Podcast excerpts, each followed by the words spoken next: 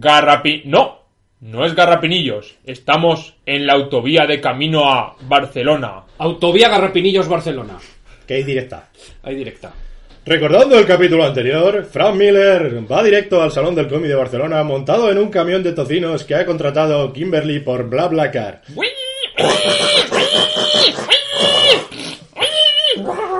Hoy contamos con la presencia del negro que hacía sonidos en Loca Academia de Policía, como podéis ver. Bueno, comenzamos la acción. Ca- Camión de tocinos, eh, autovía Garrapinillos eh, Guisona. Bueno, Fran, que, que yo que tengo pis, que vamos a parar, vamos a parar aquí mismo. Mira, que, que- que ve- veo como una granada, como una granada ahí a lo lejos. Eh, conductor, conductor, para aquí, para aquí en, en Bonaria. Cago en Dios, los putos tocinos. Tira, toma por culo, tocinos, que más vale. Eso es un tocino.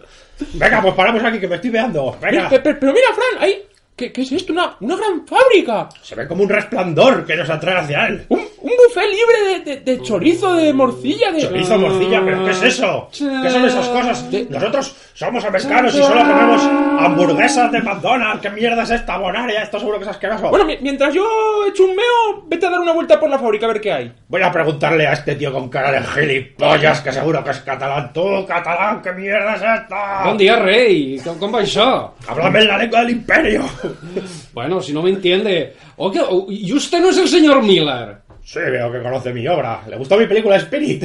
Bueno, bueno, sobre la marcha un poco, ¿eh? Pero... Qué jameldas salían, ¿eh? Todas Pero, jameldas. Permítame que me presente. Son John Freisidó, el director de Bonarea.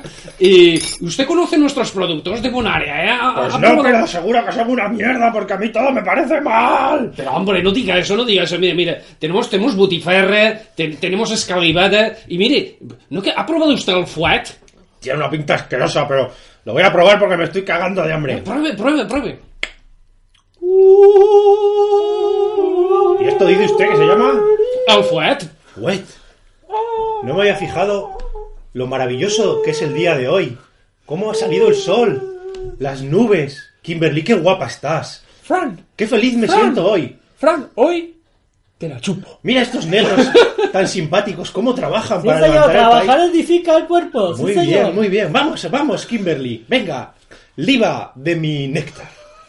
Terete, terete. Bueno, muy Que tenga que yo hablar catalán, habiendo aquí uno de la franja.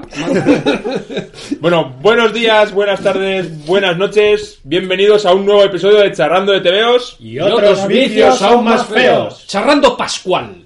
Charrando de, de época Pascual. Bueno, porque estamos, estamos en los días que Hoy, estamos. hoy, amigos, leche, hoy amigos, efectivamente vamos a hacer penitencia.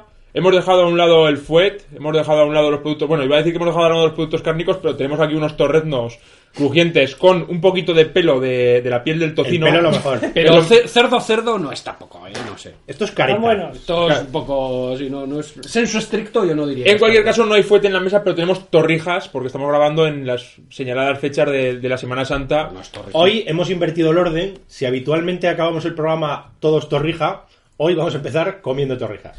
Que no se diga que en Charrando TVOs no estamos por la innovación. Bueno, y los que estáis pensando ahora mismo que esto es un podcast gastronómico, estáis en lo cierto, porque normalmente en Charrando de TVOs de lo que hablamos es de meriendas o de desayunos, en este caso hoy estamos desayunando en casa de, de Xcar.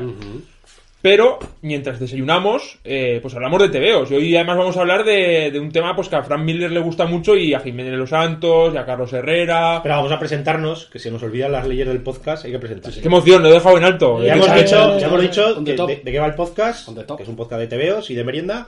Y hoy estamos Oscar Senar, ¿Qué tal amigos? Miguel Ángel Hernández. Saludos. Tenemos de invitado especial a nuestro amigo Crucis, que ya ha Muy estado, buenas, ¿qué tal? ha estado en algún si estoy programa aquí con nosotros. es porque salió un personaje que me encanta en este TV. No hagamos spoiler, que ya sé de quién estás hablando. Hasta ahí puedo leer. De hecho, ya, ya hemos tenido a Santi hablando de alguno de esos personajes majarones. Bueno, y yo que soy Xcar. ¿Y de qué íbamos a hablar hoy, Oscar? ¿De qué vamos a hablar? Pues vamos a hablar del tema que, que está candente, de... Ya, ya sabéis, no hay que desenterrar las trincheras, el pasado Hay que mirar al futuro. todo esto. Vamos a hablar de la guerra civil. ¡El revanchismo! Bueno, pues sí, la guerra civil, pero, pero la de los TVOs de Marvel, que es un tema de candente actualidad porque es un TVO que salió hace 10 años. Por tanto, se cumplen 10 años. Se, cum- ¡Eh! Se supone que todos deberíamos haber leído, pero no. Lo hemos leído esta semana a sugerencia de Dani Garcianito, que hoy está ausente, que a él le pareció una idea maravillosa hacer un programa sobre este TVO, nos puso en canción, nos lo leímos todos. Cuando le dijimos de qué era, dijo que no solo no podía, sino que además no se lo había leído y que le parecía una mierda, que por qué hacíamos esto. Gracias, Dani. Te queremos Esto lo que es- está escrito. Vivimos sobre la marcha, amigos. Es nuestra Yo filosofía. me lo de leí vida. hace 10 años y no lo he vuelto a leer. En, en, Bien. cual- ¿Te en gustó cualquier, en su momento, Santi? Sí, sí, fue Claro, es que- impresionante. Fue un evento, fue un en, evento. en cualquier caso hay que decir que, esta, que este momento de charrando de TVOs en el que hemos leído Civil War 10 años después de no sé cuántas ediciones deluxe de Panini, de Panini Comics después, a cada una con dos o tres euros más caras, yo creo que van a llegar hasta el millón de euros Bien. conforme vaya avanzando, con la película esta del Capitán América incipiente, todo, todo está hilado, ¿no? Pero nos ha abierto los ojos, porque en- realmente en Charlando de TVOs hay un montón de TVOs que se supone que tendríamos que haber leído y no hemos leído. Entonces, a partir de ahora igual dedicamos algún, algún programa a hablar de esos TVOs que había que haber leído. Por ya. ejemplo, el otro día hablábamos de Crisis en Tierras Infinitas, que no lo hemos leído y que, bueno, pues es un, un must be, ¿no? Un de esos que tendríamos que haber leído porque se supone que son pilares básicos de... Pero bueno, ¿cómo empezamos los, eh, el análisis de la Civil War de Marvel? Lógicamente hablando de Carlos Jiménez. Claro que sí. Carlos Jiménez es un autor al que nosotros ya sabéis que idolatramos. Yo, yo en honor a Carlos Jiménez voy a tomarme la torrija. ya. torrija. Voy a inaugurarle la torrija. Mientras yo suelto este rollo. Carlos Jiménez, que es un autor al que ya le dedicamos un programa. Sabéis que lo ten- le tenemos un espacio en nuestro corazón porque es una persona a la que adoramos, admiramos. Sus obras son maravillosas, es de los mejores autores de cómic del mundo. Y tiene un TVO que se llama Paracuellos. Tengo que interrumpirte. Estoy probando la torrija. Por favor, saca la insulina ya. Vamos, vamos a morir todos. Bueno, pues para que pase la torrija, Moscatel, ¿eh? Que ya sabes que esto... Charrando de TVO es el podcast diabético. Bueno, pues eso. Carlos Jiménez hizo un TVO que se llama Paracuellos, en el que cuenta su infancia en un hogar eh, de auxilio social en Paracuellos del Jarama, ¿no? Y bueno, es un TVO pues, bastante duro, que cuenta pues todas las barbaridades que les hacían los curas, mientras, mientras cuentas esta dureza, que le pegaban, que le da- no le daban de comer, que le trataban muy mal y eso. Y ya está, ¿no? Con eso, ya, como tenemos el programa, ya, ya podéis eh, revisitarlo si queréis. Creo que hizo seis tomos y ahora ha anunciado que va a hacer uno, un séptimo. Y además, este año creo que lo publican por primera vez en Estados Unidos. O sea que creo que va a petar. Evidentemente eso, hay que hablar eso de sí que va a ser, eso sí que va a ser Civil War y no lo de si, Marvel. si hacemos un programa sobre la Civil War, lo primero que hay que hacer es cubrirse las espaldas y hablar de paraguayos para que los cuñados fachas no nos lo digan. ¿Y paraguayos qué? Pues ya está, bocaza, ya hemos hablado de paraguayos. Y ahora podemos hablar de la guerra civil. Venga, ¿de qué va esta mierda? A esta mierda. Bueno, empezamos con a quién se le ocurrió esta maravillosa idea, ¿no? Que mira un poco en Wikipedia, Sí, yo también le he mirado. nos bien. ponen antecedentes. Nos dice pues nada, que estaban... Estamos a principios de los 2000. Bueno, yo creo que aquí hay claramente contexto histórico. 2001, 11 de septiembre, Sí, tenemos los atentados contra las Torres Gemelas y luego tenemos eh, la Patriot Act, la, la ley patriótica americana, pues que lo que hacía era, pues eh, con la excusa del tema del terrorismo, pues restringir ciertas libertades civiles. Tendremos que se monta una prisión fuera del territorio de Estados Unidos, en la que no se sabe bien qué pasa por ahí. Y eso aparte, bueno, de una guerra, alguna guerra que otra también. Pues todas estas cositas veremos que las iremos citando porque de una manera u otra aparecen en Civil War. La cuestión es que, bueno, en una de estas reuniones que tenía Joe Quesada con sus muchachos, el editor en jefe de Marvel, allá por 2005 dicen, pues eh, salían del evento de House of M, la casa de M, ¿no? Este gran evento mutante en que se ventilan a casi todos, me parece ser, por ahí, Ahí ¿no? sale la bruja escarlata dice no más mutantes y solo quedan pues un, unos- un puñado de Lo que- lo que- se han 128, recuperado. algo así. 198 he leído yo aquí. 198. Lo, lo que contaba Crucis de camino al podcast Mm. era que sí que tiene una, un contexto especial Civil War, aparte del político, y es que Marvel no había hecho un evento grande, grande en tiempo, ¿no? Eran eventos, No, porque- eh, eran eventos Sí, pequeñitos. cuando llegó Joe Quesada intentó aislar a los personajes y crear historias unitarias. Hasta que decidieron, y entonces crearon el universo Ultimate como si fuera paralelo al universo Marvel, pero con sus propias sagas, sus propias historias, y ahí es donde vieron que, que funcionaba muy bien pues eh, unos autores, un- unos guiones y unas historias que no se, que no se acaban en los TVOs normales. Entonces eh, decidieron empezar a hacer sagas y a interconectar todo el universo. Y fue el primero fue eh, Diezmados, bueno, la casa de DM, que cogían todos los mutantes, y luego hicieron lo de Vengadores Desunidos. Pero lo de que solo quedan 198 mutantes Sí. es porque a los demás les quitan los poderes o porque a los demás los matan. Les quita los poderes. O sea, que no los matan. No, no, no. Vale, es que yo he Además, leído algo aquí en esto, porque yo soy de la dinastía de M, ni puta idea. Siempre hemos No quedado ese, ese cómic porque decía, joder, pues desaparecen todos los mutantes, pero los de siempre están ahí. O sea, han quitado a los que no tenían nada que ver, A no los que no pintaban salen. nada. Por ejemplo, Fontanero Man. Ese exacto. no voy a salir nunca, pues y, y lo dicho, y a partir de, de que funcionó muy bien el evento de Bueno, los perdón, mutantes, los mierdecillas no, porque si aparte de los X-Men quedan 198, atiende 198, que son más que los Pokémones. Habría algún becario también. que hubo un cómic que se llamaba Los 198 o algo así. Ni idea. Lo que tú me digas, Crucis. iban todos, bueno, unas historias muy raras y, y eso, y a raíz de todas estas movidas, pues cogieron y dijeron, venga, vamos a hacer un evento, pero con los personajes principales, los Vengadores y Spider-Man. Pero los etcétera. principales y los no principales, porque yo en estos que me he leído salen un mogollón de personajes supermarcianos que no sé cuál es ninguno, vamos. Sí, Bueno, son, son todos pollo, relacionados el- con, con Sí. el universo Vengadores. Y esas reuniones que hacían, que estaba el Jeff Lowe, el Bendis, el, el Mark Millar, Joey Quesada y tal, pues eh, que, que antiguamente cuando estaba Jim Soter era lo que decía Jim Soter, ahí no había reunión que, que valiese y ahora sí, ha- había unanimidad de criterios y hacían varios borradores, por ejemplo, para... O sea, tenían Este como un círculo, ¿no? Podemos decir, Sí, el círculo de Marvel, consenso, Exacto, hay, hay asamblea. gente que dice que el guion no es de Mark Millar, sino que es de un grupo de gente, lo más que lo firma él.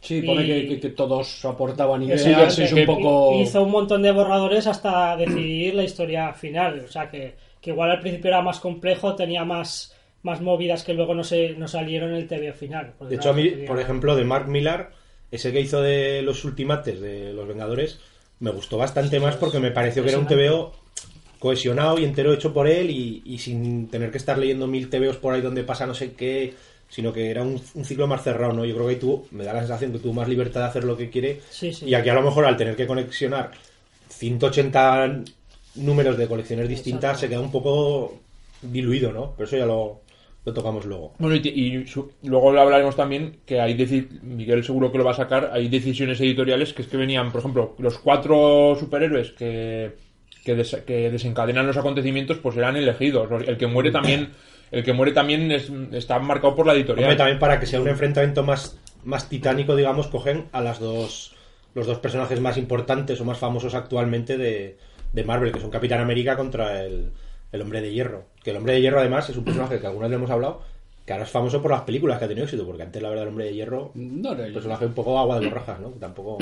Sí, la verdad es que era muy sosete. Siempre estaba o medio borracho o, Sí, sí. O con otro debajo de la armadura, o- subcontratando. cogía a emprendedor, otro y, y vamos, el Capitán América yo creo que era el centro de, de Marvel junto con Spider-Man. Mira, ahora, ahora que digo esto de la influencia de las películas en los TVOs, una cosa que me ha parecido curiosa leyendo estos TVOs es que ahora todos los personajes que han hecho película de ellos los dibujan como el actor de, de la película. Por ejemplo, Sí. sale el profesor Charles Xavier Sí. y lo dibujan como el, el calvo este que hace de él en las películas.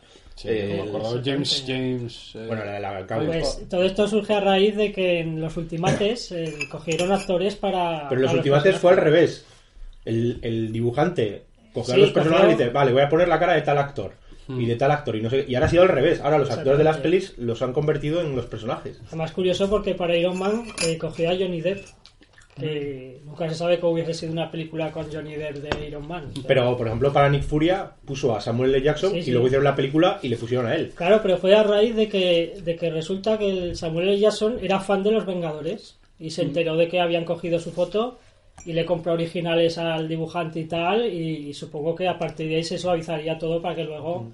Que yo quiero ser ese, que yo quiero ser ese. Johnny Depp podría ser de Morbius, porque si te tiene que pintar la cara blanca, que es lo que le mola a él, pintarse la carica. Dice, Pues Morbius, cara blanca. Y ahora es que no veo a Johnny Depp haciendo Iron Man, pero... Bueno, a mí la verdad es que me da completamente igual. Venga. Pitt era Capitán América y bueno... Vamos al, al tema de la Civil War. Miguel, ¿dónde estábamos? ¿Qué, Bueno, qué- estábamos, ¿no? Precisamente lo que comentaba un poco Crucis, ¿no? El tema de las decisiones editoriales que se fueron tomando. Quiero recordar, bueno, que al principio Estas torrijas pesan medio kilo cada una. Las torrijas de Thor, Torrijas. Thor hijas. Eh, Mm, muy bien. Eh, entonces, bueno, que, que al principio iba a ser una cosa más reducida, pero bueno, la bola fue creciendo, también a nivel de participantes, porque creo que al principio iba a ser solo Speedball el que la iba a liar. Luego decidieron meter a este. El grupo son los Runaways, ¿no? No, no, son los ¿cómo nuevos es? guerreros. Los nuevos guerreros, eso, ¿no? Que ya esto también venía un poco de la colección anterior, porque ya era una banda que lo que hacían era ya eran un reality show de superhéroes que se dedicaban a perseguir a, a eso sí, era villanos mierdecillas, ¿no? Para salir en la tele y... Esto me recuerda un Esa poco idea a- ya venía de antes Ay, de otros cómics. al, al factor X y el X Mm. este del Peter Milligan, ¿no? Que era un poquito... No sé si tendría éxito o no la colección de nuevos guerreros, pero la de- decisión de destruirlos fue muy drástica.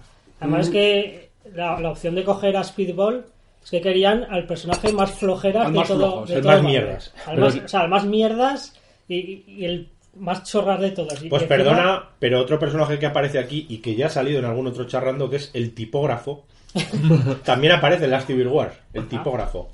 Y tiene un papel muy importante y muy relevante, el tipógrafo. Además, en una verdad. entrevista, Mm, sí, en una entrevista al, al dibujante, eh, dice: Bueno, pero ¿por qué fuiste Speedball aparte de que fuera.? Es que tenía nombre de, de cóctel de drogas. Es verdad. Es lo primero que había pensado. Co- Yo también digo cocaína, heroína. Este exactamente qué Eh, poderes tiene, porque el- yo este no lo tenía ubicado. Pues creo que lanzaba con una especie de, de pelotas de energía o algo así. Sí, algo así. vale. Y bueno, el, el nombre del cóctel este es Roca Lunar, según decían yo. La verdad es que no lo había oído en mi vida, pero debe haber algún tipo de droga que se llama Roca Lunar. Pero yo, yo, gracias- yo gracias a leer Civil War me he enterado de superhéroes que no sabía ni que existían. Por ejemplo, Namorita no sabía que tenía una prima. La prima, la La prima. prima Esa- era- la ¿Esa prima no de riesgo. En los Alpha Flight puede que saliera. ¿ah? No, esa era Morrina. Joder. Morrina, es Aquella verdad. sí que era se, tipo- además se la, se carga, se la carga, no sé qué le pasa. Era verde, pobrecita, otra. ¿Qué- qué Bueno, otra prima de, de Namor, ¿no? Sería. Esta era normal, vamos, era pues igual tenía las alitas de los pies como un amor, pero Hombre, normal, aquí se ve que es de color azul. O sea, ah, de esas de color azul. Pero Sí, no sí, sí, era verde, creo. Bueno, pues No, oye. bueno, sobre la marcha. Azul como el mar azul. Bueno, Bien. ¿contamos un poco el inicio de la saga ya o tienes algo más? Sí, yo creo que no hay. Bueno, lo que tenemos aquí, hemos comentado de dónde viene todo esto un poco, ¿no? De House of M. Nos encontraremos eso, pues que los mutantes están en una especie de reserva de mutantes en lo que es la Academia de Jóvenes Talentos de Xavier. Vemos hay una escena que son vigilados por los centinelas, ¿no? Y que están allí. Ve- Vemos de esta serie que hemos mencionado a- ahora mismo eh, y más contexto anterior, pues creo que, bueno, eh, antes con el tema de Spider-Man, a lo mejor explicaré un poco, ¿no? Pues Spider-Man ya estaba en Los Vengadores, me parece ser, y ya tenía pues mucha afinidad con Tony Stark porque le había hecho un traje nuevo Sí. eh, y era un poco, pues algunos Era análisis su- dicen su figura paternal, ¿no? El, el tío cuñado, ¿no? Que, y entonces esto puede explicar un poco luego el tema de- del desenmascaramiento, porque hay gente pues que ha criticado precisamente de, a ver, el personaje que más se ha preocupado por proteger su identidad en Marvel es Spider-Man, dices el primero que se quita la máscara. Pero bueno, no sé. Pero bueno, me estoy adelantando con Lo que pasa es que la, la trascendencia de estos de estos golpes de efecto en Marvel, yo creo que cada vez es menor, porque como sabes perfectamente que vale, que matan a este, que se quita la máscara Spider-Man, pues dices, pues es que sabes que en 10 números Eh, ya todo el mundo se va a olvidar porque va a pasar no sé qué, es que, que realmente todo va a volver otra vez a como estaba. Exactamente. Entonces, el el sí. mefistazo aquel fue cuando hizo que todas las, toda la humanidad olvidara que Peter Parker es Spider-Man. pues a tope. Luego explicaron que no había sido Mephisto, que había sido el Doctor Strange usando un hechizo, no sé qué. bueno. Bueno, chorradas. Perfecto. sobre el marchazo. Bueno, luego también me he leído otra miniserie de una cosa que aquí llaman la retrocontinuidad. Es decir, que son cosas que las meten después con calzador, pero. la que- meten por detrás. por Exacto. eso. Pero que se supone que han pasado antes. Y es el grupo de los Illuminati. Que todas estas conspiraciones Ah. paranoicas que hay en el mundo real, en los tebeos de Marvel también están. Entonces se supone que se reúnen el capitán, el Mr. Fantástico, el Hombre de Hierro, eh, Doctor Extraño, Namor, Pantera Negra, unos cuantos, los que se supone que son los más listos y el tal, los Xavier. superhéroes, el profesor Xavier. Y tienen ahí sus reuniones clandestinas. Pues por ejemplo, la primera vez cuentan aquí que es para echar a Hulk del planeta porque el Hulk a veces se vuelve majarón y va a una ciudad y mata a todo el mundo. Entonces, como están hartos de él, lo meten en una nave y lo mandan al espacio. Luego también se reúnen para esto del acta de, de superhéroes, que es lo que hablaremos ahora en, en la serie. Y luego también, hablando de, de, de dónde viene todo esto, de los orígenes de la idea, a mí me parece que esta idea de, de la Civil War es una idea que en Marvel ha llegado muy tarde, porque es una idea que en el fondo está copiada o está inspirada básicamente en dos teorías de la, de la competencia, como son Watchmen y Kingdom Come.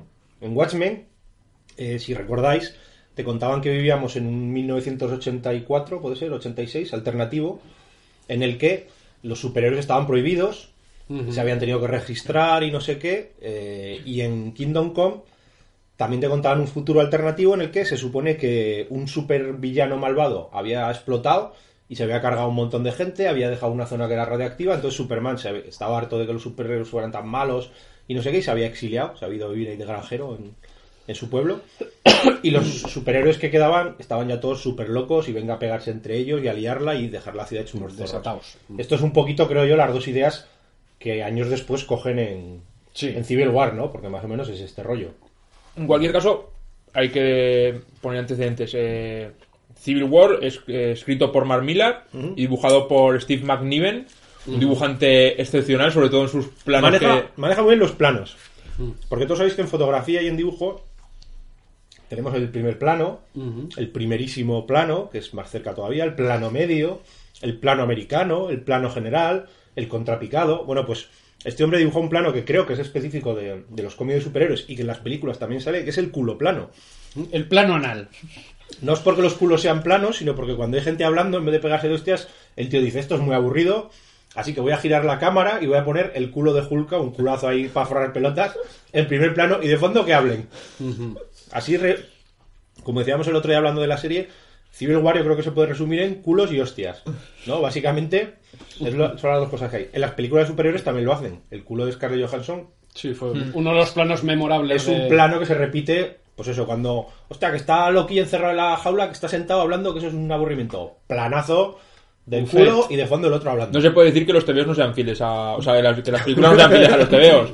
Y la- el otro contexto que quería yo decir es que yo cuando leí este TVO por primera vez que se llama Civil War, yo pensaba que, claro, la guerra, lo que conocemos aquí como guerra de secesión americana, ahí la conocen como Civil War. Y pensaba que tendría algún tipo de, de referencia a la, a la de, sece- de secesión y no sale por nada. O sea, Civil War entre los superhéroes sin, sin más. Por lo menos hasta donde yo conozco la historia de, de la guerra de secesión. Y vamos a empezar, ¿no, Xcar? que ¿Cómo empieza esto? Bueno, como ha contado antes Miguel, hay un grupo de superhéroes que se llama Los Nuevos Guerreros, que son una panda de flipados que yo, estos no, no los tenía localizados tampoco, y uno de ellos es el, el tal Speedball, que es el que va a desarrollar un poquito la historia. Eh, estos tíos, como decíamos antes, como los del Factor X, tienen una especie de reality show. Entonces la- las cámaras les van siguiendo y ellos pues van haciendo el guay, eh, pelean contra supervillanos de medio pelo y se molan y venden licencias y todas esas tonterías, ¿no? Y el caso es que están en Stanford, Connecticut, y van a luchar que es, contra... que es una ciudad que existe y es la ciudad de uno de los de, Jeff Loeb. De Jeff sí, Loeb. de un- Y es la ciudad donde nunca pasa nada. Sí. donde mejor se vive. Por eso... Dicen que la cogieron por eso, por un lado Bueno, porque había Jeff Loeb. Pero y eso de la ciudad donde mejor se vive es una cosa que a los yankees les encanta decir, que seguro que hay 250 ciudades que ponen entras, la mejor entras por la, entras por la puerta y pones la mejor ciudad de... y llegas ahí y dices, pero qué mierda es esto. Mejor Todo, el mundo sabe que es Gaysona. Garrapinillos. Garrapinillos, es verdad. que tienen pabellón de deportes, tienen piscina. Bueno, las procesiones que hacen esta semana son la, la bomba. Bueno, pues van a pelear contra unos malos, que tampoco sé quién es ninguno. El hombre cobalto, por ejemplo. Nitro, no sé qué. Y empiezan a pelear. Y en un momento, eh, uno de ellos, el tal Nitro, que tiene unos poderes como de explosionarse a sí mismo sin explotar. No sé muy bien qué cojones. Es. Crea Explore, sí, hace como... Bueno, pues se carga la ciudad entera. Y solo sobreviven el tal Nitro, que escapa, y el tal Speedball, que sobrevive pero hecho una mierda. Entonces mata a 600 personas. Además, al lado había un colegio y mata a 60 niños. Con el típico plano de, eh, de Hiroshima. que yo, llamo- yo lo llamo planos de Hiroshima, que es cuando estalla la bomba y se ve a todos haciendo, haciendo su, su movida, jugando al básquet, tal cual. Y Chan, ¡pum! Bueno, pues evidentemente, eh, a raíz de esto, pues aparecen los héroes a, a intentar rescatar a la gente, a ayudar un poco y no sé qué. Y empiezan a hablar Capitán América y el, y el Iron Man de las connotaciones que va a tener esto. Pues el hecho de que uno- eh, unos superhéroes eh, peleándose con unos supervillanos hayan causado la muerte de 600 personas, pues claro, aquí es donde empieza un poco el debate. ¿Esta gente qué derecho tienen a, tomarte la a tomarse la justicia por su mano? No son policías, no, no son soldados, no tienen un entrenamiento, no están registrados. Exacto, eran chavales inexpertos. Entonces, aunque el, el que ha causado los desperfectos y semejante atrocidad sea un supervillano, claro, pero hay gente que culpa a los héroes pues por eso, por, por qué no estabais bien entrenados, estabais más pendientes de la televisión que de otra cosa. Sí, aparte creo que recientemente, por ejemplo, lo intentaban conectar. Hull había arrasado Las Vegas o algo así, en Sí, algún sí. otro- no, en, en Nueva York también la habían liado. Que será lo que creo que usen también para la película, ¿no? Según hemos visto en los trailers, eh, pues la- las hostias que se han dado en Nueva York y, tal para... y se produce un, un hecho, además, que es, eh, acuden los superiores al funeral y ya ven que la gente está muy cabreada con ellos. Y una de las que está cabreada es como, como en, en buena lógica, pero siempre ocurre, la persona que manda cartas al heraldo Madre coraje. es, es- una es madre coraje. una, una madre coraje que su hijo ha muerto ahí y entonces va al Tony Stark y le dice, oye, que ya vale de esto, que sois, que sois unos pistoleros solitarios, haced lo que queréis. Y Tony Stark dice, bueno, pues, pues vamos a ello, a pensar en qué podemos hacer para solucionar esto. Yo sigo pensando aquí, creo que no lo cuentan, pero yo creo que el Tony Stark lo que quiere es calzarse a la madre, porque este tío no deja pasar una oportunidad. Bueno, vemos que se empieza a crear poco a poco un clima un poco agresivo contra los superhéroes. De hecho, por ejemplo, el siguiente superhéroe que aparece, que es la antorcha humana, que es el Johnny Storm, va a una fiesta y de repente, pues, eh, ciudadanos de pie de calle le empiezan a decir, asesino de niños, tío mierdas, no Una sé fiesta qué". que estaba Lindsay Lohan y Paris Hilton. Sí. Sí, sí. ¿Quieres Bueno, la de, de esos datos ya no me acuerdo, pero sí, bueno, de Eso gentuza es- de esta. yo no me olvido de esos datos. Vete Muy a Cuba. Santiago. Bueno, pues eso, le empiezan a increpar y no sé qué, al final le dan una paliza y el tío acaba hospitalizado. Por- Que además esto es un- una cosa que a mí me cuadra y digo, claro, un, un superhéroe entrenado que se ha peleado contra Galactus, por así decirlo. Pero llega un borracho con una Te botella. emborracho, ¡tal! "Eh, eh", hijo puta. Además, además que te avisa, ¿no? Porque, eh, que te meto, eh, que te meto. ¡Ay, pum! Y dices, pero Yo- bueno, Johnny Storm, qué mierda. Yo- Saca el mechero, joder, enciende un poquito llama. Digo, a la primera hostia, pues, enfriéndete. Había estado con las dos tías esas y entonces el Johnny Storm estaba Ya completamente. tenía el fuego, tenía Ah, el- eh, estaba ya. tenía el Zippo Se había des- desfogado. Eh, a mí lo que me sorprende de Civil War es que yo no entiendo cómo ha podido sobrevivir los Cuatro Fantásticos 10 años más a Civil War, porque quedan los Cuatro Fantásticos como auténticos subnormales. O sea, el, Ay, el, sí. el Mr. Fantástico es un, un tío odioso. Sí. El, el Johnny Storm, tres cuartos lo mismo. La Sue, la Sue Storm es como... Es que... ¡Ay! ¡Ay! Y, y, bueno, y, la, y el otro no hace nada. La Es que cosa se va. La cosa se va. La cosa hay un momento final- que el tío está un poco harto de que no sabe por qué la tirar, entonces el tío se exilia y se va a Canadá, o no, a París. ¡A París! Sí. Que esto está, esto ya verdad la comparación me hizo un poco de gracia, porque decían los editores que lo habían intentado hacer para reflejar esa corriente de intelectuales que durante la Segunda Guerra Mundial se exiliaron en París. Y, y mandan a la el- cosa. la generación perdida. Entonces, Con el bueno, macarcismo, sí. Bueno, hay algunos que pasarán de todo. Por ejemplo, el Doctor Extraño también se va A meditar. se va a hacer un curso de flores de Bach y de aromaterapia. se, se va a meditar. De homeopatía. Y le van a ver y dice, bueno, ¿tú qué vas a hacer? Y, y- y usa la filosofía que es sobre la marcha. Sobre la marcha. Dice, Pues esto ya se arreglará sobre la marcha. Dice, porque que si ayudo a unos, porque ayudo a unos. Que si ayudo a otros, porque ayudo a otros. Me van a reñir igual, con lo cual De, no, no hago nada. de todos modos, se guarda la opción cuñada, que es decir, yo no voy a hacer nada, pero ya veréis, como cuando pase algo, iré y os diré, ya os lo dije. Porque no dice nada ni hace nada, pero ahí está esperando. Le va, le va el vigilante, que el vigilante pues aparece por ahí, ¿no? Watu. Watu. También, también es verdad que en esa escena dice, dice un como vaya yo.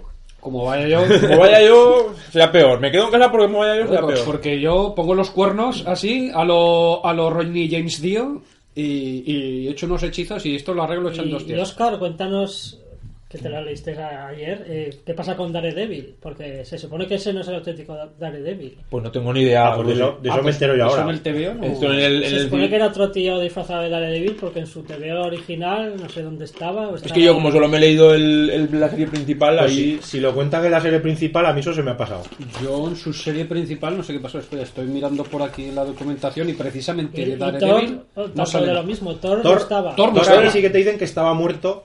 Y entonces aparece un robot que ha hecho Tony Stark. Una especie de cyborg que dices... es como, como Pues Thor. vale, Color, color. En cualquier caso, no adelantemos acontecimientos y vamos siguiendo el, el hilo. Bueno, pues eso. eh, le dan una paliza al, al Johnny Storm y acaban en el hospital. Entonces los, los superhéroes se reúnen todos en el edificio Buster a ver qué hacen y tal. Y entonces les comenta Tony Stark la iniciativa que tiene el gobierno de- del acta de registro de superhumanos. La verdad es que, tal como transcurre el TVO, sí que da la impresión de que Tony Stark y el gobierno ya estaban por la labor de que hubiera una, un acta de registro. O sea, es, es previo a... O sea, esto es el Creo que se insinúa que como esto es muy listo y luego, bueno, sale como Rata Richards haciendo sus ecuaciones de mis previsiones, ecuaciones sociológicas predicen que como no hagamos algo la gente se nos va a poner en contra, tal. pues como que un poco esa idea ya, ya estaba por ahí. Y SEALD también, recordemos que, que esto todo lo va a llevar un poco también SEALD, la, la agencia con Maria Hill ¿no? al, al frente, porque también Nick Furia está missing, Sí, sí. está desaparecido.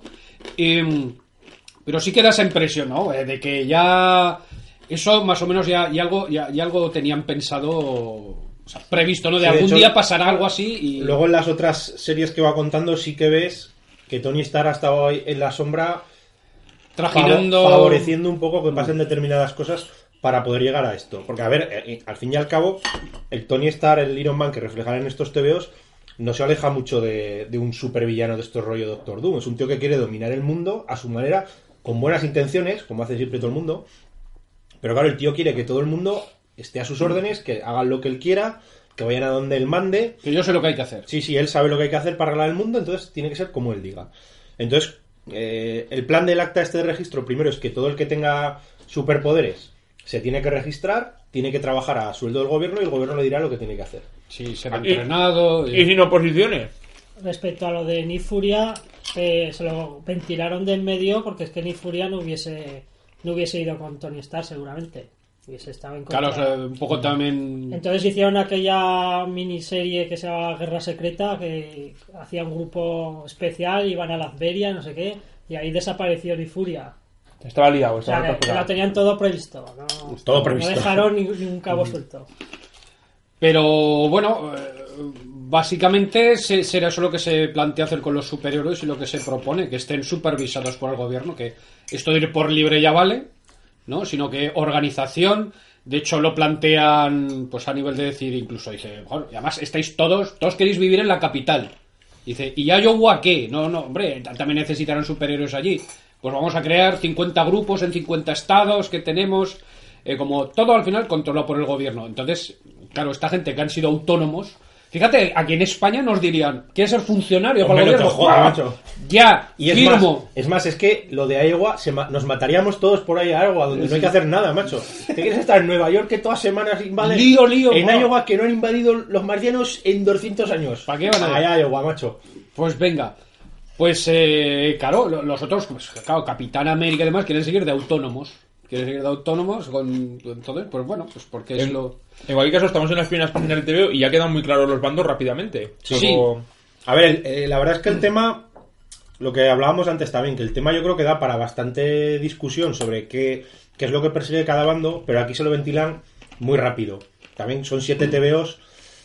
Aunque bueno, yo también pensaba antes que igual en 7 TVOs tampoco se puede hacer mucho, pero joder, Watchmen en 12 TVOs lo que hacía, tío. O sea, te creaba todo el ciento y pico páginas. Pero Ah, aquí ah. tiene que lidiar con un montón de colecciones. Sí, yo creo que ese es un poco el, el fallo. Porque claro, los dos bandos. Por una parte, eh, cuando te dicen el tema de que, claro, que la gente no puede operar al margen de la ley, basta ya de vigilantes, de justicieros, que cada uno haga lo que quiera, pues dices, hombre, pues eso tiene bastante sentido, ¿no? Igual que hay un cuerpo de la policía que es estatal, el FBI, el no sé qué, pues... eh, luego empiezan ya, claro, que es que los superhéroes tienen que mantener su identidad secreta porque si los supervillanos descubren que tu cuñado es este o no sé qué, pues pueden ir a matarle. Bueno, pues también. Pero luego entra también el juego de que tú ves que el plan real de, de Iron Man es controlarlo todo él y que los superhéroes estén al servicio de las multinacionales. Que eso también es una cosa que, claro, eh, yo con esto pensaba un ejemplo. Tú ves los dos bandos, ¿no? Iron Man y el Capitán América. Tú imagínate que en un TVO hay una familia eh, con el rollo esto de los desahucios, ¿no? Que la van a echar de su casa porque se han quedado en el paro, no tienen un duro, no sé qué, y el banco les va a echar de casa. ¿Tú qué superhéroe crees que les echaría una mano? Iron Man, desde luego, ahí no pasa ni, ni por el forro. Pero a lo mejor el Capitán América, que es un tío más de a pie de calle, de ayudar a la gente con sus problemas y tal, pues dices, pues esto a lo mejor sí que iría a ayudar a esa gente de alguna manera, ¿no? Hombre, Yo, yo creo que hay, hay un debate un que está más conectado con lo que hemos hablado muchas veces de, de la sociedad americana, sobre todo, que es este debate entre el gobierno-individuo, ¿no? El, Eh. el, el liberalismo. eh, vamos, el liberalismo, lo digo entendido como lo entienden los americanos, que es libertad, pero para todo, ¿no? Es decir, de. Igual libertad religiosa, que libertad, que el, que el gobierno pagar pocos impuestos, tal, no sé qué. Vamos, que, que el gobierno se reduzca al mínimo y no me diga nadie lo que tengo que hacer eh, que sería pues eso, eh, el Capitán América. Además, eh, los autores decían que eso lo tenían claro. O sea, que, que el Capitán América obviamente no podía ser progubernamental porque representa un poco pues este espíritu clásico rancio del cowboy, de John Wayne, de... Bueno, eh, y dice que con el con su antagonista dice pudimos tener más dudas de quién podía ser el antagonista de Capitán América, quién podía ser progubernamental. Dice, porque claro, además tiene que ser alguien de peso. Que hay una cita por aquí que dicen, que obviamente si ponemos a Tigra frente, a- frente al Capitán América, pues la- no hay color, ¿no? Dice, entonces, al que encontramos que pegaba más, y yo creo Eso que es sí. buena elección, Tigra habría dado más para plano culo, porque como Plano, más. Entonces, yo creo que está, está bien elegido, eh, realmente, por así decirlo, los bandos a este nivel de, de poner a Reta Richards, que es otro emprendedor, eh, que, que recordamos que, bueno, que, que se inició como rentista, porque tenía el edificio Baxter y viviendo de rentas, eh, a, a otro, a Tony Stark y de, de los dos principales, y luego así, bueno, a Hank Pym, eh, que está con él, aunque Hank Pym parece que era un personaje que tenía más dudas. Ojo, spoiler. de Sí, al final chaqueta es- amarilla. Estaba eh, infiltrado allí... que sí, que no- pero bueno, un poco co- con, el perfil de los otros que son más, pues claro, tenemos más el- a los de perfil vigilante, ¿no? Los que van por libre. pues Sí, pero también los, dos bandos económicamente se diferencian bastante bien, porque por lo general los, los pro-registro son todos millonarios. Y sin embargo, los anti-registro son más. Por ejemplo, el Capitán América, no olvidemos que el tío profesionalmente se dedica a dibujar tebeos. Este es verdad. El Capitán América, que No esto, esto últimamente creo que se menciona poco, pero aquí en. Nada, eso fue solo una etapa. No, no, aquí en la, en la etapa del Capitán América de la Civil War, lo vuelve a, en unos tebeos dibujados por Howard Checky, lo vuelve a decir. Claro, porque yo dibujando mis TVIcos ahí en casa, que es lo que me gustaba. Entonces, claro, dices, Y no le llama el editor de ¿Has entregado? Tenía que sacar Vale, eso, eso. pues Capitán América. Pues este lío. En, en- ¿Qué más hay? El halcón, que me parece que era. Eh, Halcón era asisten- trabajador social. sí, asistente trabajador social. Exacto. Tampoco creo yo que esté el tío forrado, ¿no? Bueno, Eh, y, hay, y hay- lo- hay- hay un artículo de, de Julio Enviz que luego comentaremos que salió en el diario.es pues, mencionando, clasificando las clases sociales de la Sí. profesión de, de la- los dos bandos de la Civil War, pero por no adelantar muchos acontecimientos sí que podríamos decir que el Capitán América representa claramente esos valores republicanos, no en el sentido del Partido Republicano de Donald Trump, sino de, de lo que decías tú, de, li- de liberal, Del- del Tea Party, de, de de- derecho, derecho de las... derecho a llevar armas, derecho a... de los derechos individuales y todo esto, pero que toda esa, todo eso queda eh, implícito en, en estas conversaciones que hay en- al principio de los TVOs, en estos debates, pero no explícito. Quiero decir, no hay el Capitán Americano dice, no, porque yo creo que hay que elevar los derechos. O sea, No. no, no, se, se hacen los bandos Y el, está. y el Tony Stark queda muy claro por qué hace su bando, pero el Capitán América es como, le damos por hecho que es por, por esto. Pero. Hombre, pero yo creo que quizás, pues aquí tenemos el tema cultural, que quizás Sí. un estadounidense lo entiende muy bien, y nosotros, como ese debate a ese nivel no lo tenemos aquí, no lo entendemos Bueno, luego también el tema, para ver por qué se resisten al acta, empiezan a hacer cosas que, que claro, que evidentemente sí que te a- entiendes que se posicionen en el lado contrario, porque por ejemplo, dicen que el que no se registre, que saldrán a buscarlo y lo meterán en, en la cárcel. Claro, entonces hay... hay- Ya empiezas a ver otra cosa, ¿no? Y también llega un momento en que el, el Iron Man empieza a reclutar a supervillanos para, Claro, para que el- vayan a, a capturar a los superhéroes que no se han querido registrar. Ah. Entonces, claro, ya la peña se empieza a, mosquear. ¿no? Luego se busca un poco porque, por, por ejemplo, se busca claramente que el personaje de Maria Hill pues sea odioso, ¿no? Ya te la ponen con mala cara, como...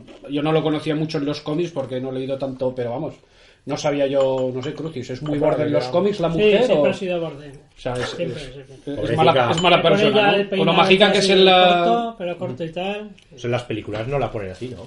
Ya que la película escogieron a la actriz. A, la de la serie esta de... bueno, eh, pues, pues eso, ¿no? Que claro, ya, te van posicionando, pues eh, claramente, pues claro, sí, ya la tía dice, va, os voy a dar pal pelo, ¿no?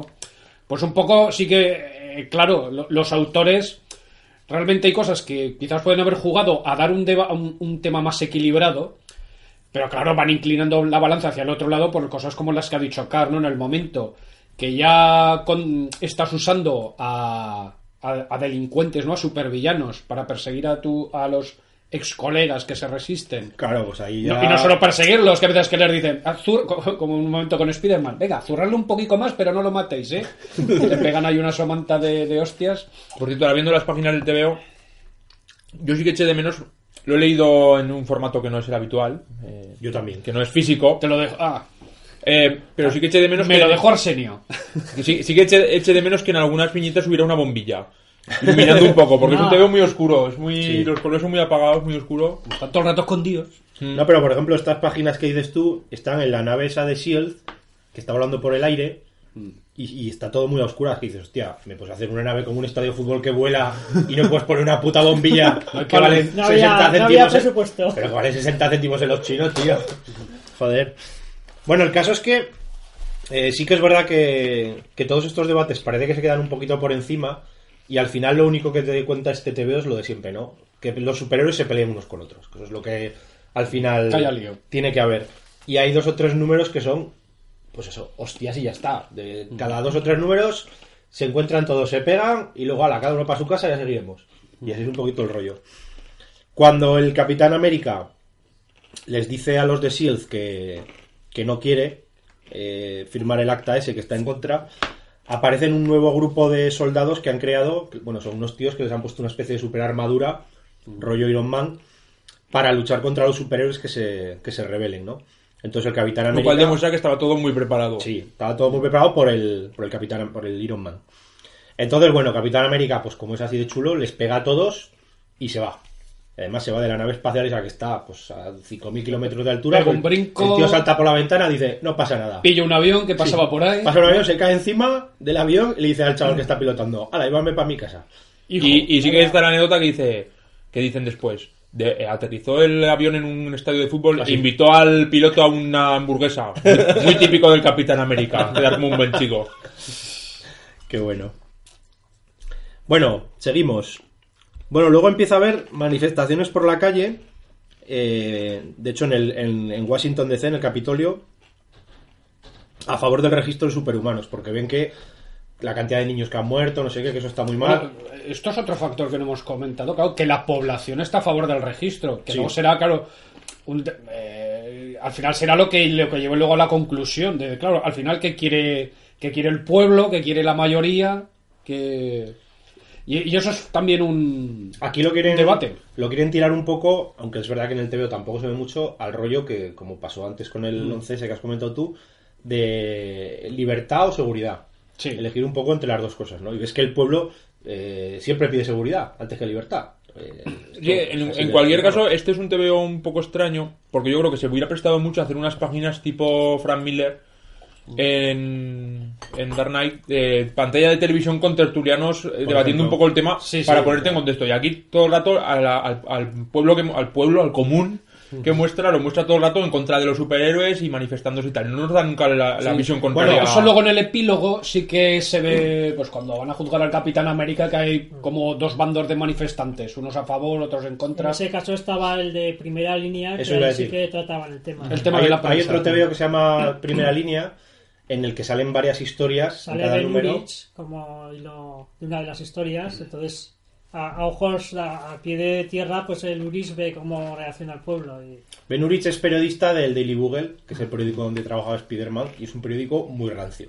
De hecho, el, el JJ Jameson es un poco... Pedro J. Pedro. J, es que es, Pedro es de ese palo, ¿no? Es un tío muy facha y todo el rato venga a protestar contra todo, que si los moros, que si los negros... ¿Quién ha sido la ETA? La De ETA? estas cosas de él, He ¿no? traído un ejemplar del Daily Bugle que publicaron para que veáis.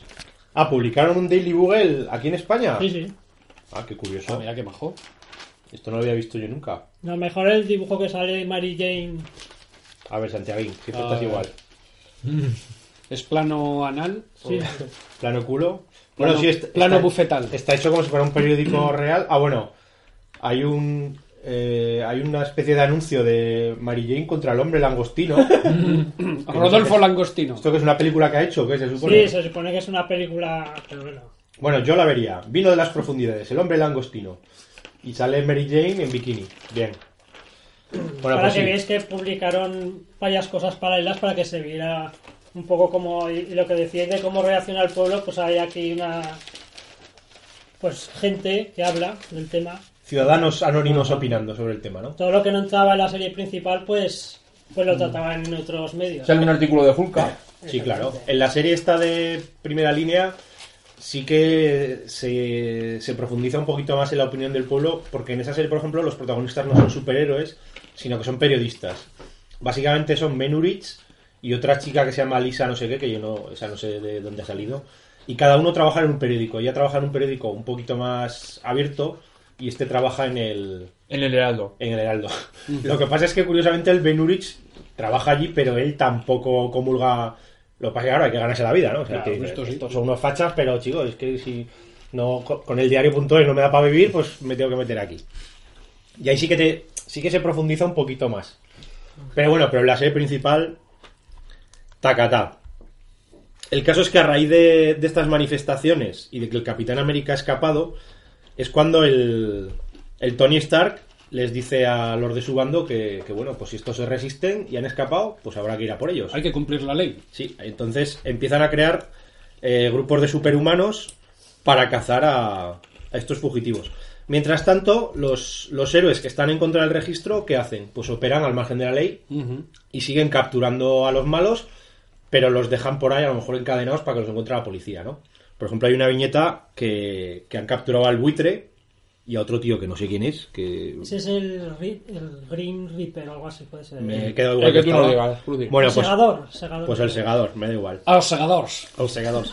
Han capturado a unos tíos y los han dejado ahí atados a una columnica para que, para que venga la policía. Mientras tanto ves Para sacarlos en paso, el paso del buitre a toda la columna. y el segador.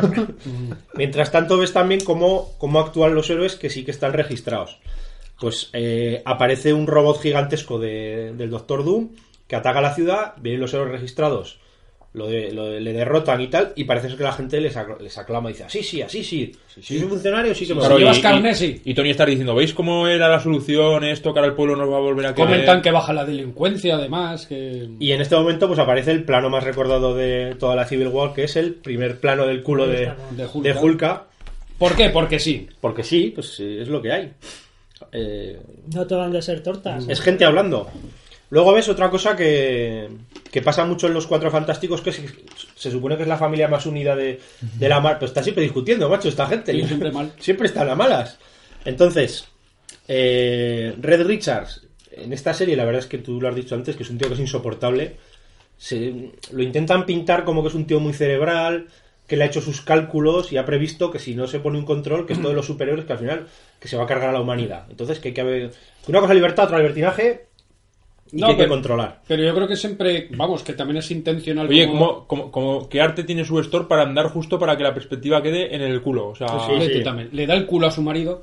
No, perdón, no, Mucho- no, no, no mucho- bien. mucho le da la culo. espalda, le da la espalda. Pero vamos. No, yo creo que también eh, lo- los, autores es intencionado también como plantean a Red Richards. Es decir, es, es un tío que es un, un soso que vive en su mundo y que por eso su mujer está hasta los cojones de él. Porque cada dos por tres dice, "Ala, que no hay quien te aguante. Porque el tío va a lo suyo. De hecho, creo que hay alguna viñeta de que la mujer le está hablando y el otro, sí, sí, como, como Homer Simpson, ¿no? Te escucho, te escucho, ti, ti, ti, ti, ti, ¿no? No, él a lo Y, suyo, lo y- y la otra, eh, y claro, eh, luego se, su Storm se cabreará con él, pues con los líos que se están llevando él y Tony Stark por, por bajo mano, ¿no? Que ya, que a ella no le dirá nada. Y, Sí, porque además muchas cosas que hace, a ella no se lo quiere contar, esto es secreto, a Claro, ti no claro. te interesa, hija mía. Sí, pone, eso esto es cosa de hombres. Esto y- no puedes tocar, ¿no? entonces claro, la otra, pues con, con razón se cabrea la mujer.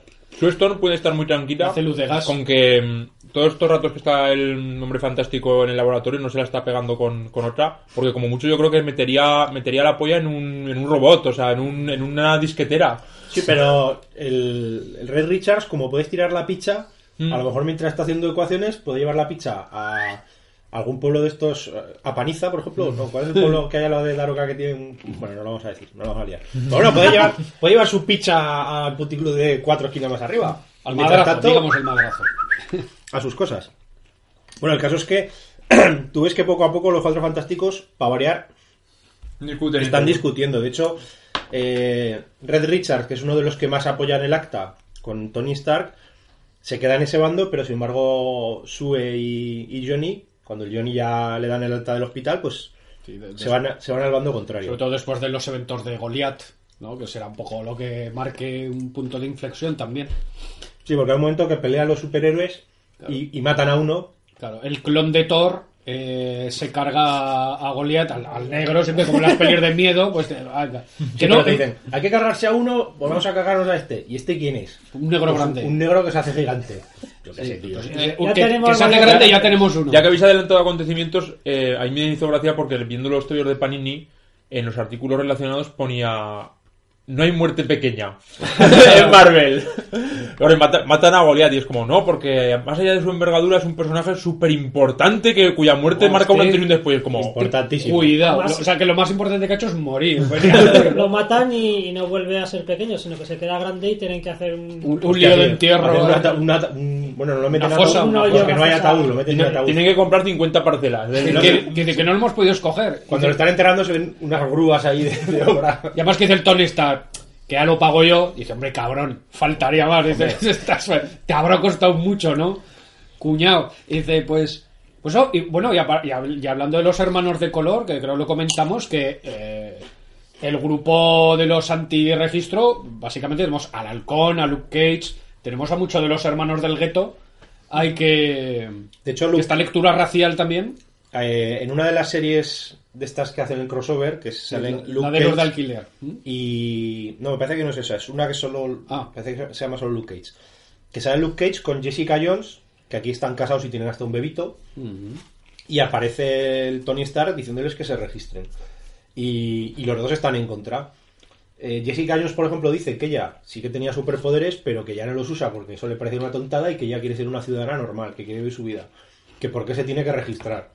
Y el otro le dice, pues porque es la ley, tendrás que registrarte, tendrás un sueldo, te- si hace falta te llamaremos. Y dice, bueno, pero es que yo no quiero hacer eso, porque me, por mi condición física me tienes que separar en un grupo y no sé qué. Entonces Luke Cage también lo ve un poco, pues que le recuerda a los tiempos del segregacionismo americano, Ajá. de la- eh, cortar las libertades a unas personas porque tengan unas características físicas distintas, como es el caso, evidentemente, de los negros, que aquí, pues claro, ellos ven un paralelismo muy obvio, ¿no? O sea, yo simplemente, si estoy en mi casa viendo la tele, me tengo que registrar por ser negro, ¿o qué? Tócame los cojones. Y el otro le dice, que no, que no, que los negros no, no, que no tiene nada que ver, pero tú ves que... volviendo, volviendo al artículo Ah, de, Julio, eh, es Julio, ¿verdad? Julio en Vicen, que, que nos pasó Dani, que fue el que nos puso en canción, eh, lo que comenta, por ejemplo, que los mutantes, el casi 100% de los mutantes, se- están en el bando del Capitán América porque ellos ya han vivido ese, Claro. ese vivir en el gueto. De hecho, en esta serie están en un gueto, porque están recluidos en, en la casa esta del profesor Javier, ¿no? Sí, sí. Y vigilados por los robots estos gigantes, los centinelas. O sea, ya los tienen ahí marginadicos. Bueno, mientras tanto vemos también que, que los héroes se dedican a cazar a otros héroes, a los que operan un poquito al margen de la ley. Concretamente capturan a unos que les llaman los nuevos Vengadores, que son algo así como los Vengadores de toda la vida, pero en chavalicos. Sí, la chavalería. Sí, hay uno que es como el Thor en chavalín, otro que es como Los Hulk en chavalín. Vengadores. Sí, pues sí, pues son como los Vengadores, pero joven, pues, pues eso. Bueno, ¿qué más? A ver, seguimos un poquito. Tiramos para adelante. Bueno, hoy vendrá. eh, Ahí viene lo del el desenmascaramiento de Spider-Man. El- uno de los grandes momentos de Civil War. Tony Stark eh, confiesa ante toda la nación que, que él era Iron Man. Además, tiene un, un momento de estos curiosos porque, claro, cuando de repente sale el tío y dice, bueno, que yo soy Iron Man. Entonces, claro, hay Peña que le dice, a ver, Ya lo que los lo habéis contado 100 millones de veces. Y luego que sí, luego que no. Y claro, le empieza a decir un periodista, pero usted no dijo una vez que era Iron Man y luego utilizó un satélite de comunicaciones para borrarle la memoria al planeta entero para que nadie supiera. Y el otro, Eh. sí que lo hice, pero ahora ya no lo haré más. Pero usted no dijo que era Iron Man y luego construyó un robot de sí mismo para hacer pasar por no sé qué. Sí, pero que ahora esto ya no lo hago más. Que... O sea, todas las tonterías estas que pasan en los TVOs, como que siguen, ¿no? Y bueno, y él tiene al, al Peter Parker un poco como pupilo, porque sabe que. En el fondo, al, Peter Parker, al Spider-Man lo tiene un poco manipulado, porque él sabe que es un chaval jovencico, que significa mucho para la gente de la calle. Entonces, que atraerle a, su- a su bando, pues puede ganarse la simpatía del ciudadano medio, ¿no? Eh, aquí Tony Stark se demuestra como, como un político. O sea, yo, yo creo, y no, no es por, por la actualidad política, que Tony Stark es el Donald- podría ser el Donald Trump de, de los TVOs Marvel. En el Sí, sentido de sí, que sí. No, no se ha presentado nunca presidente Crucis, tú que estás más al día de la Eh, actualidad no, Marvel. sepan. Pero yo veo a. Llegará, llegará. Yo creo que, que Iron Man se presentará presidente de Estados Unidos. Iron Man President. Lendakari. Y en este caso demuestra su habilidad política haciendo que, como un golpe de efecto, que Peter Parker se desenmascare y, y confiese que es, que es Spider-Man. Evidentemente, lo primero que pasa cuando Peter Parker dice que es Spider-Man, pues que a Jameson le da un ataque, porque es su super enemigo, siempre está tocando los huevos, lo tenía ahí. Bueno, Sí, claro. La tía May ya sabía que era Spiderman, si no también le hubiese dado un ataque. Pobre Tien May. Yo es que con esas cosas la verdad es que hay un momento que no, no me aclaro, porque como ha habido tantas veces que no han sabido todos, que no lo ha sabido nadie, que lo sabe este, que lo sabe el otro, ahora sí, ahora no. Sí, pero eso lo solucionaron el Stafford que era el guionista de Spider-Man, eh, en un, en un cómic que además era todo diálogo. eh, salía la tía May que decía que sabía que era Spider-Man desde hace no sé cuánto tiempo, pero no se lo decía por no fastidiar. Oye, y si era un TVO que era todo diálogo y salía la tía May, salía un plano del culo de la tía May. Pues ¿por qué no, tío? Igualdad para la gente mayor. Pero eso es el rollo de mamá, soy gay. Es que ya lo sabía. pues, sí, joder. Con esa pluma que tienes, pues con Spider-Man un poco lo mismo. Con esas telarañas que se te iban cayendo. Desde que llega aquí siempre con la, siempre con la cara Entonces, partida. el, el entorno de Spider-Man, pues el único que no lo sabía era el JJ Jameson, porque el resto lo sabía. Entonces, sea, había toda ciudad del mundo menos él. Entonces, bueno, creo el lo, es- entorno entorno. lo echará a la calle, pero ipso facto. Sí, sí. No, pero aquí pone que ya no trabajaba en el periódico entonces. Ah, ya no. Bueno, A ver, es que sonaba a mí que- Se supone que Spider-Man Bueno, lo ha hecho tantas era, veces era fotógrafo cuando estaba estudiando, ¿no? sí. Y luego cuando estudia, que es profesor de universidad o... Es- Sí, sí, profesor. Lo que eso me parece que es más reciente, pero sí que se puso a dar clases y. No, pero. Eh, pero, pero aquí hay una escena en la que sale JJ y le dice haz fotos, Peter.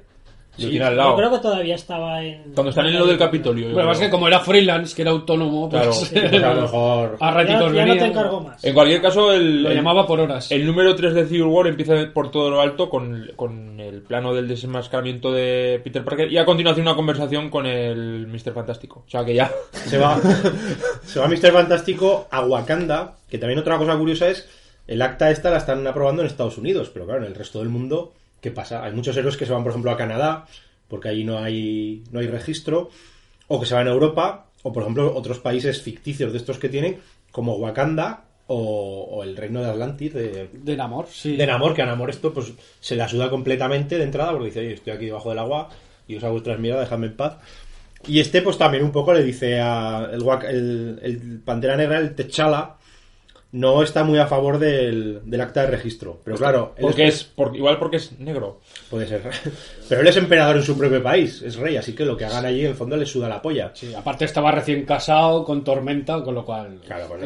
tenía mucho lío entre manos. De hecho, en la, en la serie de Pantera Negra, es durante la Civil War es curioso, me he leído un par de números, porque te- el primer número es la boda, que es una boda, sin, sin más, o sea, van los invitados. Sí, van... Hay dos que el, el Iron Man y el Capitán América se enfadan y tal, y cada uno se va por su lado, pero luego es una boda, o sea, no, no pasa ninguna cosa rara. Y en los siguientes números lo que hacen es irse de viaje de novios.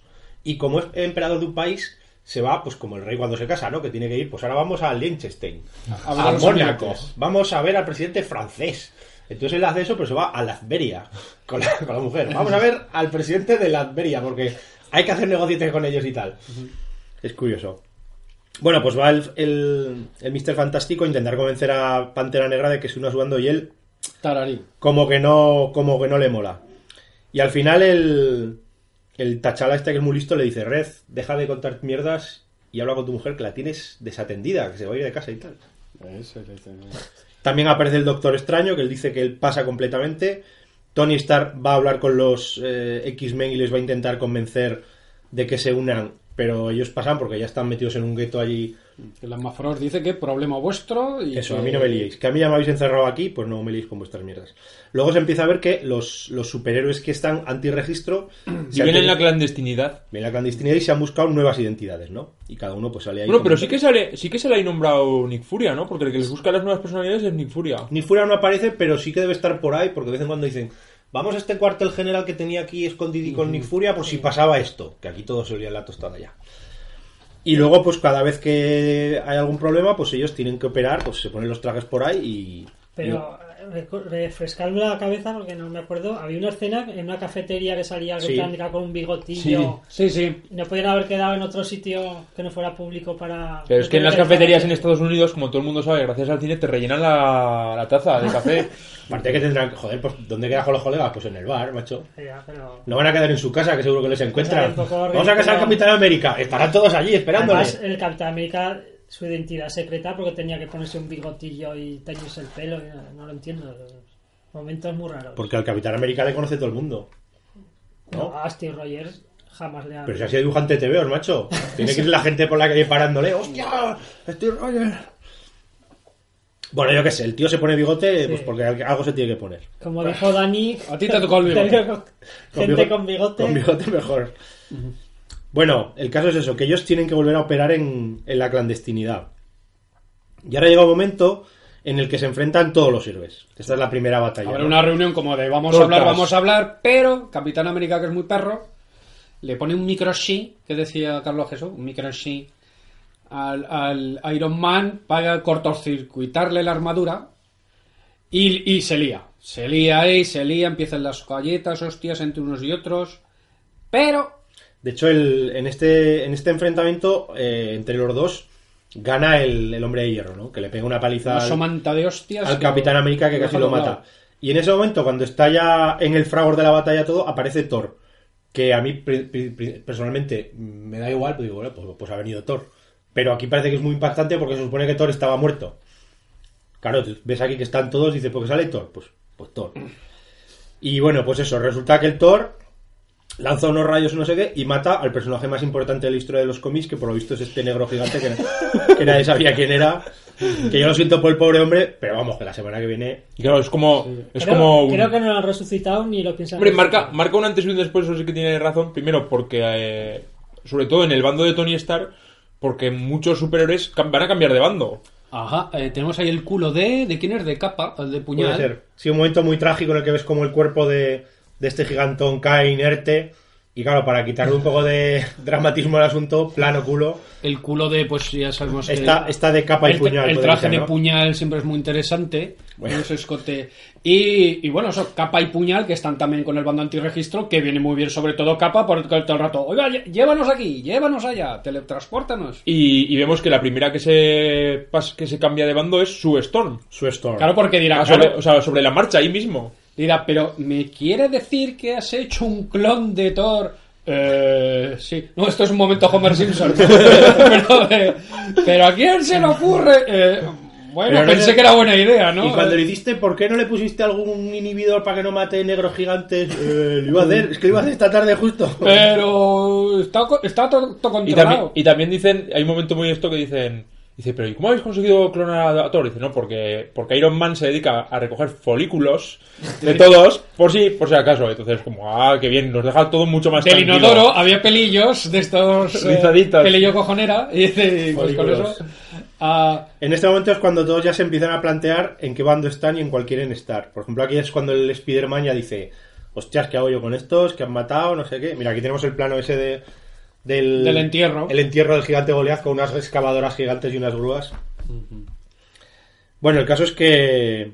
a ver, también claro con lo de los pelillos es también lo que decimos antes que Iron Man dice claro pero entonces este cabrón el Tony Stark ya está por ahí detrás nuestro conspirando no porque porque claro esto lo ha hecho desde hace tiempo ha secuenciado el genoma desde hace tiempo con lo cual dice este este cabrón lleva ya, ya liando por debajo no ya una temporada que esto no se le ocurrió ayer No, no, este, este lo tiene todo planeado. Luego también aparece otra vez en el entierro del gigantón este, aparece la, la madre esta de la niña de Alcácer, como he dicho antes, que también madre coraje es un personaje que, claro, entiendes que es una persona que lo ha pasado muy mal, que ha perdido a sus chicos y tal, pero que siempre acaba mal metiendo. O sea, aquí también va al entierro y le dice... Claro, porque, Ton- porque Tony Stark tiene un momento de duda, ¿no? Dice, Sí, sí, hostia, sí. hemos matado a este, igual no, no lo estamos haciendo bien. No me estoy Y ella aparece que casualmente va al entierro con un juguetico de, de Iron Man que dice, era el juguete favorito de mi chico. que lo sepas que las miraba mucho usted y tal. Entonces, claro, dice, bueno, pues venga, si hay que matar negros No, gigantes. de hecho la madre le, le dice ah que se hubiese registrado Claro. Claro, dice, eso no le hubiese pasado si se hubiese registrado. Y el otro dice, pues bueno.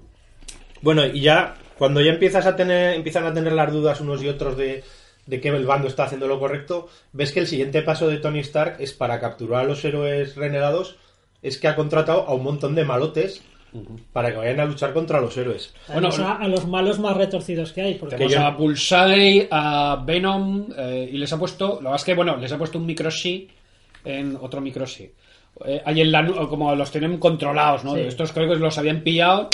Uno entonces- que, uno que tiene una cabeza que es una calavera que, que echa fuego, no una calabaza, perdón. Al- el Jack O'Larter, sí. ¿no? Bueno, pues ese, luego- ese es de los más malos, pero yo lo, me conocía su vida como el negro gigante, más o menos. En fin, y más gentecilla por ahí. Bueno, entonces, claro, pues ya empiezas a ver que, que a Tony Stark a lo mejor esto se le está yendo de las manos. Y este es un momento perfecto para hacer una parada y vamos a ver si pillamos algo de beber porque momento no tenemos nada, ¿no? Nos hemos quedado secos. Vamos a hacer una paradita y seguimos ahora, amigos. Y ponemos una canción, ¿vale? Sí, yo me tengo que ir, me cago en... Y Santi se nos despide. Bueno, volvemos a ver.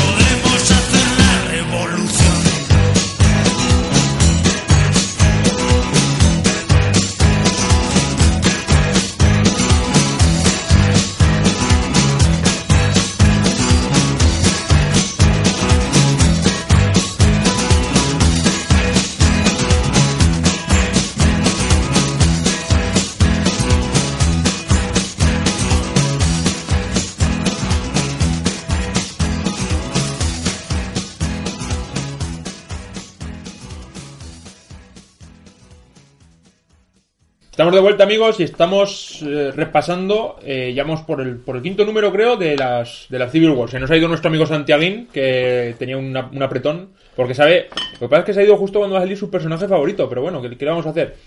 Bueno, Kiskar, ¿Qué ¿por, por dónde, por dónde vamos? ¿Qué está pasando en las guerras civiles? Bueno, habíamos quedado que, que su store de los Cuatro Fantásticos había cambiado de bando. Normal, yo, cu- cual- cualquier bando en el que no esté mi marido, soy, si soy su store, me parece el mejor. Hombre, ese marido además.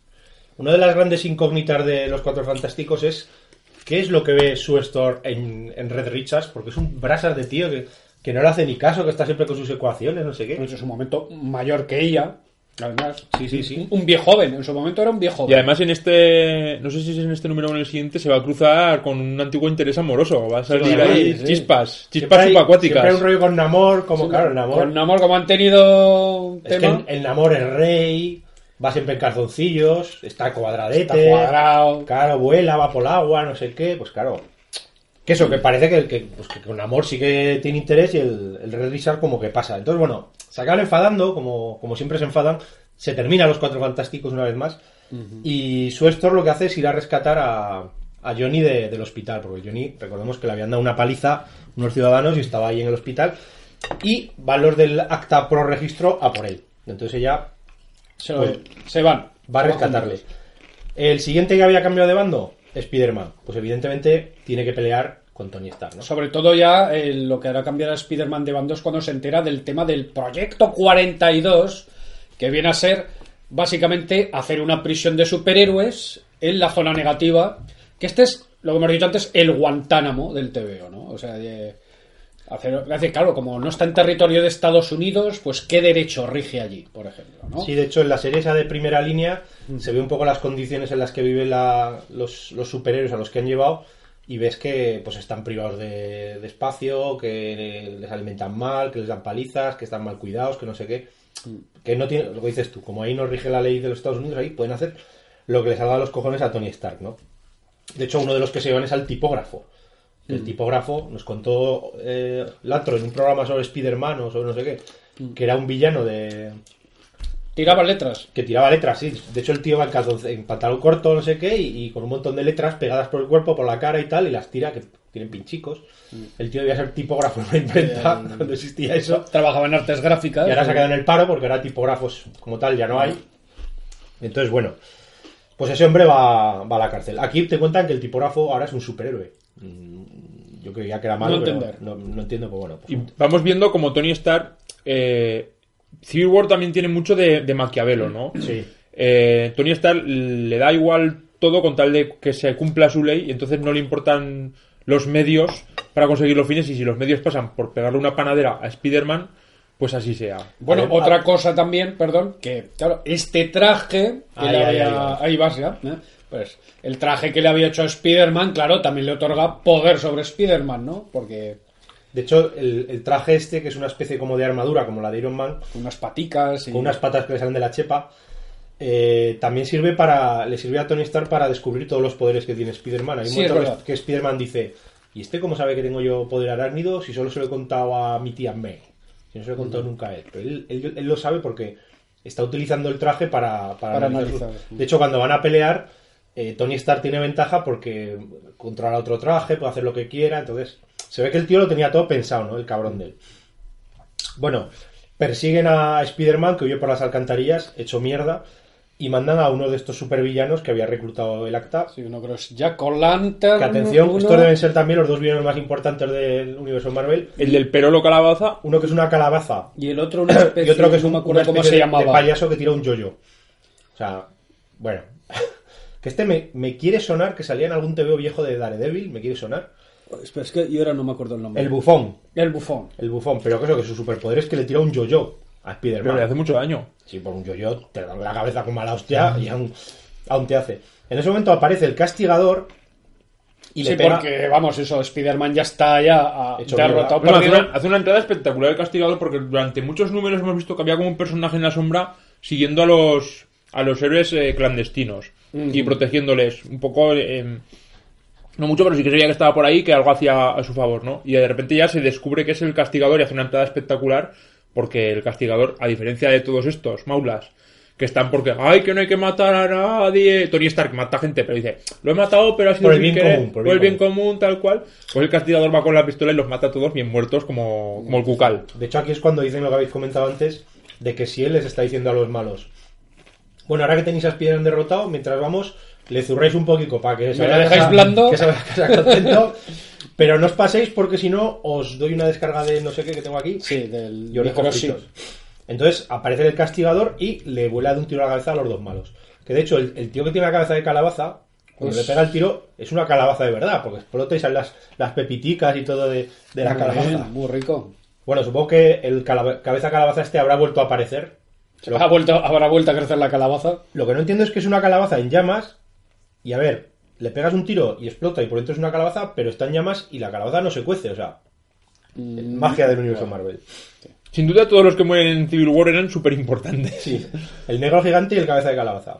Bueno, luego aparece, están reunidos todos los héroes que están en contra del acta, los del bando del Capitán América, y aparece el castigador llevando en brazos a Spider-Man que, que lo trae hecho una braga al pobre. Está destrozadico. Como ha dicho Santiago antes de irse, decid esto que es muy importante. Cuando aparece el capitán, el Punisher llevando en brazos a Spider-Man, parece un pajarico. Se lo ha dicho que era muy importante que lo dijéramos, pues lo decimos. dicho queda. Eh, bueno, ya que habrá otro debate, eh, desde que la gente, pues algunos de ellos dirán, pero nos vamos a liar con este Zumbao, si es un psicópata eh, con el Punisher, ¿no? Se cuestionan las alianzas con Punisher, pero el Capitán América dice, "Ugh". bueno uno de los detenidos como vemos es eh, Daredevil Sí, a Daredevil lo Sí. meten al proyecto 42 este, a la cárcel de Guantánamo, y en un momento que se supone que es muy épico, dicen registradle y lleva una moneda de plata. Y entonces dice... Ah, pero muy- es muy chungo porque una moneda de plata debajo de la lengua. Sí, sí, sí. Entonces hay que tener ganas de ir todo el día con la... por si acaso. Por hacer, por hacer el chistecico del final, entonces le dice Tony Stark, ¿por qué me das un dólar de plata? No lo entiendo. Y le dice, para que ya tengas 31 monedas de plata. ¡Judas! ¡Judas! ¡Judas! Sí, ahí el Daredevil, que es muy católico, lo tenía todo bien hiladico. Y bueno, Judas. y acaba pues que el, el Daredevil va al maco este que tienen ahí en la zona negativa Y por el momento, por ahí. ¿no? y tal. Luego vemos, en el siguiente número, vemos que Tony Stark, además, otra cosa que está haciendo es que está creando sus propios superhéroes. Está entrenando a los chavales, por así decirlo. Tiene a, un campo de entrenamiento aquí a los juveniles. y está convirtiendo a gente en, en superhéroes, los va entrenando, no sé qué. Eh, mientras tanto, el Punisher y los héroes estos se van a- al edificio Baxter, ¿no? O a, la, o a la torre de Tony Stark. Sí, al edificio Baxter a, a buscar los planos de la prisión Eso. esta. Para liberar a. Y ahora aquí llega el momento eh, que lo tiene todo, ¿no? Culo, plano del culo, tío sentado en una concha medio desnudo. Pero se queda en un blues. En batín, en batín porque como, como está de vacaciones, o sea, claro, tú, tú- tú en casa, pues eh, te vienen a ver, te pillan Al- así de improviso, tú vas con tu bata, estás cómodo en casa. Atlantis Door, Una ciudad cosa, de vacaciones. una cosa es estar en bata y otra es estar en batín. El batín es una prenda que, como nos ha enseñado Hugh Hefner, solo se usa cuando vas a entrar a matar. Eh, Es una prenda que no tiene otra utilidad. Pues está enamorado y dice, como bien está, me voy a poner el batín de los domingos. Además tiene un trono que es como un puff gigante, ¿no? Que está ahí todo espatarrado el tío. ahí metiendo tripa para que se le vea ahí los Y abdominales. le dice, bueno, eh, le dice Sue Storm, bueno, gracias Namor por recibirme porque sé que, es, que es, como eres rey tienes mucho lío. Está tumbado ahí sin hacer nada. o sea, tampoco. Tom- uf. Pero le, reprocha, le reprocha a Namor, ¿qué le reprocha? Bueno, además, Namor, cuando habla con ella, el tío le hace poses, ¿no? De hecho, por ejemplo, hay una viñeta. Carrillos. Con su calzoncillo, ves que está echando el paquete para adelante para que se le vea. Mira, mira, mira, ¿ves? Que está, sí, está inclinadico, como diciendo, atiende, lo que tengo.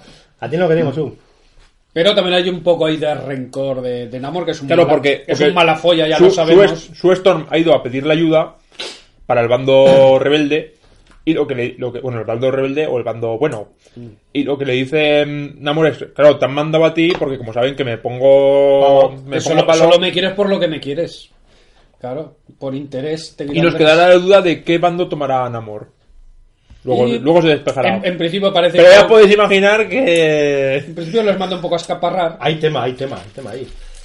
Bueno, Spider-Man vuelve a recuperar su antiguo traje. Para, y, para bien de todos, porque era una... y entonces horrible. aquí habrá un, un momento que la liará Punisher porque aparecerán dos villanos, Que ¿no? también son importantísimos. Que son, no me acuerdo ahora cómo se llamaban estos. Según pone aquí, el saqueador y Goldbug. Goldbug. Total que aparecen. Este es un momento curioso, porque y- aparecen los dos villanos. Y aparecen a decir un poco, oye, que con todo este lío que hay, joder, que nos están jodiendo también a nosotros. A mí lo que me da la atención es que entren estos dos villanos por la puerta a ofrecerse ellos para ayudar a los, a los rebeldes Y que sin embargo Tony los Stark, otros no los encuentren. y que no y que y primero que los reconocen porque yo es que no sé ni quiénes son No, pero ellos se conocerán todos, joder. se conocerán Entre y, ellos se conocen. y qué ocurre Kizkar? que Hombre, además uno de los supervillanos va con máscara y con bigotico. O sea, Hmm. De ese tío te acordarías si lo vieras. Bueno, pues que el Punisher, pues en cuanto los ve, saca las ametralladoras, taca, taca. Y los mata. Y Y luego lo dice la- la- lo del qué. ¿qué ¿Qué pasa? Le ¿Qué, qué he todos, hecho? ¿Pero qué has hecho? Y dice, ¿qué pasa? Pues pasa? los malos los mato. Malo, matar. Motor. Y entonces el Capitán América le empieza a pegar, eres un asesino, no sé qué. Te da la Venga, lucha conmigo. Y el, el Punisher, que es un patriota, le dice, contra ti no lucho. Se deja pegar, porque es su héroe. El Capitán América es el héroe de... Este, este es, este es otro perfil otro perfil de héroes que están en el bando del Capitán América que son antiguos eh, gente que ha estado eh, veteranos de guerra que han estado en la guerra y que ya saben lo que es eh, estas mierdas de que te controlen y tal y pasan un poco O bastante sea, de- en un momento dado no sé si dicen al capitán, dice, claro, es que tú eres un modelo para este gacho. Dice, él a ti no te puede hacer nada. Pobre Capitán América. Bueno, tenemos ahí Doctor Extraño, está ahí con su espalda sana, ¿no? Con su- Bueno, sale, sale también otra escena en que el Tony Stark aparece con la madre esta de las niñas La de madre Alcácer, Coraje. Que, que le ha hecho un, un monumento al niño. Mira, te he hecho un monumento aquí a tu niño. yo no sé qué hacer para follársela vamos Eh, no sé si se la folla o no, pero si se la folla seguro que luego le quita un pelico y se la guarda por si hay que clonarla. Dice, no, Por si tengo que hacer otro, otro registro de estos, yo clono a la señora. Bueno, también sale el, el Doctor Extraño que está ahí haciendo sus cosas de meditación. Venga, ve, y le aparece el vigilante y le dice, venga, Que aquí hay mucho lío, ¿eh? yo se supone que, que yo soy vigilante y que no, no tengo que hacer nada más que vigilar, pero siempre me meto en todas. Así que Sí, sí, este también. Sí, el vigilante le dice, oye, doctor Estaño, ¿no estás aquí un poco como quieto sin hacer nada, que hay mucho lío fuera? Pero dices tú que eres el vigilante, macho, que solo estás sentado mirando. Y Como el portero que nunca está en la portería. Dice, pero este gacho, ¿dónde está? No, es que me he ido aquí, ¿qué tal? que No, y el vigilante le dice que yo no puedo hacer nada, pero igual tú te puedes meter ahí un poco en el, en el sao- Y lo que dice Miguel es, es cierto, es que ves al doctor Estaño y es un poco, no sabes si es profesor de Tai Chi, de espalda sana, de, de pilates. Bueno, de esas mierdas de Podemos. Bueno, el caso es que luego van a. Los héroes renegados van a rescatar a, a los que tenían prisioneros y en ese momento aparecen Tony Stark. Y aquí empieza una colección de splash page a lo loco, Sí. molonas y de planos de culo Dice, a lo loco. ajá, dice, no contaron con mi astucia, dice Tony Stark, porque había alguien infiltrado entre vosotros que era Era Tigra. Bitch. Pero ¿No? entonces dice Capitán América, le das en la espaldica y dice, anda, tontolaba, que yo tenía también un infiltrado en tu equipo, que era el hombre hormiga. Bueno, no era el hombre hormiga, era un Hulking, que sí. Hulking, que no No, sé no, quién es. este, el Han Ping. Sí, pero no es Han Ping, es un tío que se ha hecho Ah, bueno, pasar sí. por no, Han Ping. era el, el, el Hulk este que se convierte en... Que, que- que en no sé yo, ese tampoco sabe yo quién es. Pues otro, yo qué sé. Uno de esos. Bueno, y acaba el, el cuadernillo con la super doble página ahí de todos que parece que se van a pegar, que están ahí en tensión. De unos contra otros. Bueno, y se supone que se van a dar de hostias a cascoporre. Vaya, Mira. otra vez me llaman. Otra vez. Pasamos al siguiente cuadernillo de, Pasar Jueves Santo, esto es un, un lío. de Civil War. A ver, que este Ya ya sabéis- el último. Vamos ya por el último. Pues yo creo que es el sexto. O es el último ya. No, creo que era ese ya era el último, ¿no? A ver, Si empieza, porque creo que ya. un poco- el último ya, el, el Se resolvi- Esto se resuelve ya rápido. Sí, la última, el último número ya es la batalla. Porque empiezan a darse de galletas y cuando la cosa se pone mal, eh, lo que hacen es, eh, con capa, le dicen, bueno, teletranspórtanos a otro lado. Y los, se lo- pues el tío Se hace grande, grande, York. grande y se los lleva a todos al centro de Nueva York. Con lo cual, una vez más, vamos a destrozar Nueva York, ¿no? Empiezan a darse de hostias en el centro de Nueva York. Y empiezan a aparecer aquí pues invitados, ¿no? Porque de pronto pues aparece aparecerá Namor con su ejército a ayudar Imperius Rex. Este siempre eh, luego aparecerá otro clon de Thor, aparecerá el Capitán Marvel, que además más o menos lo resucitaron para este para este evento prácticamente. El caso es que aquí aparecen todos los superhéroes dándose de hostias y mientras tanto ves pues los daños colaterales que van causando. Que si tiran un edificio, que si los coches explotando, que si la gente corriendo de aquí para allá acojonada, no sé qué. Y en este momento es cuando ya eh, el Capitán América y Thor están peleando, esta vez gana el Capitán América, lo tiene al, al Iron Man ya en el suelo hecho mierda, le va a dar un hostiazo y le dice Tony Stark, venga, acaba conmigo, mátame. Y en ese momento aparece un montón de ciudadanos que casualmente hay un bombero, un policía, un enfermero, o sea, todos los de que salvaron al mundo el 11DS tienen que salir ahí y lo paran. ¡Estate quieto ya, Capitán América! ¡Deja de joder! Y en ese momento, ¡Estoy muy loco! ¡Dejadme! en ese momento el Capitán América se da cuenta, ve la destrucción que han causado en la ciudad y se da cuenta de que solamente están peleando entre ellos, que ya no están ayudando a la gente ni haciendo nada por los demás. Así que el tío se rinde, eh, ha acatado la decisión del pueblo, que es Claro, aquí un poco la moralina es esa, ¿no? Decir del tío, dice, yo siempre he luchado por el pueblo, ¿no? Eh, Si el pueblo se me echa encima para que pare, pues. Pues, pues, Pues paro. al- entonces es que estaba equivocado, ¿no? Que realmente yo estaba en contra de lo que quería el pueblo, con lo cual, pues paro, me quito la máscara. A mí, a mí me Me parece una, una forma muy cutre y, y tramposa de, de acabar con el debate ideológico. Quiero decir, había un debate ideológico dentro de que dentro de que es muy descafeinado, porque es lo que he puesto yo en mi Es como si coges Watchmen, una esencia de Watchmen y la echas en, una, en, una- en un litro de agua Pero- y, y es Civil War. si haces eso con el agua bendita, la bañera entera se convierte en agua bendita. O sea, que aquí algo tiene Yeah. que haber. Algo tiene que haber. Eh, y, en- y de repente pues dicen, pues bueno, vamos a acabar esta, esta guerra con que no hay ni vencedores ni vencidos, eh, we are the world. Sí, etcétera. luego... eh, No, pero yo creo que al final sí que te dicen claramente que la, la posición correcta es la de Iron Man, porque se supone que es la que quiere el pueblo, los otros se rinden, el Capitán América admite que se había equivocado, entonces te están diciendo que el control del gobierno, lo de la isla de Guantánamo, todo eso, que eso está bien. Es el mensaje que te están dando al final. Un poco, eso es- no, porque eso sí que es curioso o, o es interesante, así que lo han podido hacer bien a nivel de, durante toda la trama, te han llevado de la mano de, para que te sientas más inclinado hacia el bando del Capitán América, para que al final resuelvan en su contra, ¿no? Eh, bueno, bien, ¿no? yo la resolución la veo interesante, hombre, siempre a este nivel, ¿no? ¿Qué decimos? Pero bueno, eh, la idea que era allí, ¿no? De decir de, bueno, entonces aquí que pues, lo que tiene que ser es lo que decide el soberano, que se dice muchas veces. ¿no? Es decir, pues si la gente quiere registro, pues registro. Si de- Pero claro, eso... Bueno, y en cualquier caso, refleja también lo que pasó con, en Estados Unidos, que finalmente el Congreso aprobó la, la Patriot Act y están contentos. Claro, a ver, nosotros, por ejemplo, esta semana hemos tenido aconte- acontecimientos recientes en el mismo sentido con los atentados en Bélgica, de que, claro, en este momento, como pues aquí tenemos eh, el acuerdo antiterrorista, ¿no? Que como te salgas un poco de una coma, pues ya eres la ETA, ¿no? Pues aquí un poco más o menos es la misma reflexión y lo que se vivió en Estados Unidos, desde el que quería cuestionar algo de la Patriot Act, pues era un yihadista y estaba a favor de los terroristas, ¿no? Decir, no, hombre, pero cuando el debate que plantea también Civil War es un poco ese de, vale, eh, el fin justifica los medios, claro, está bien que Tony Stark usa delincuentes, eh, crea una prisión en la zona negativa y tal, para obtener este fin.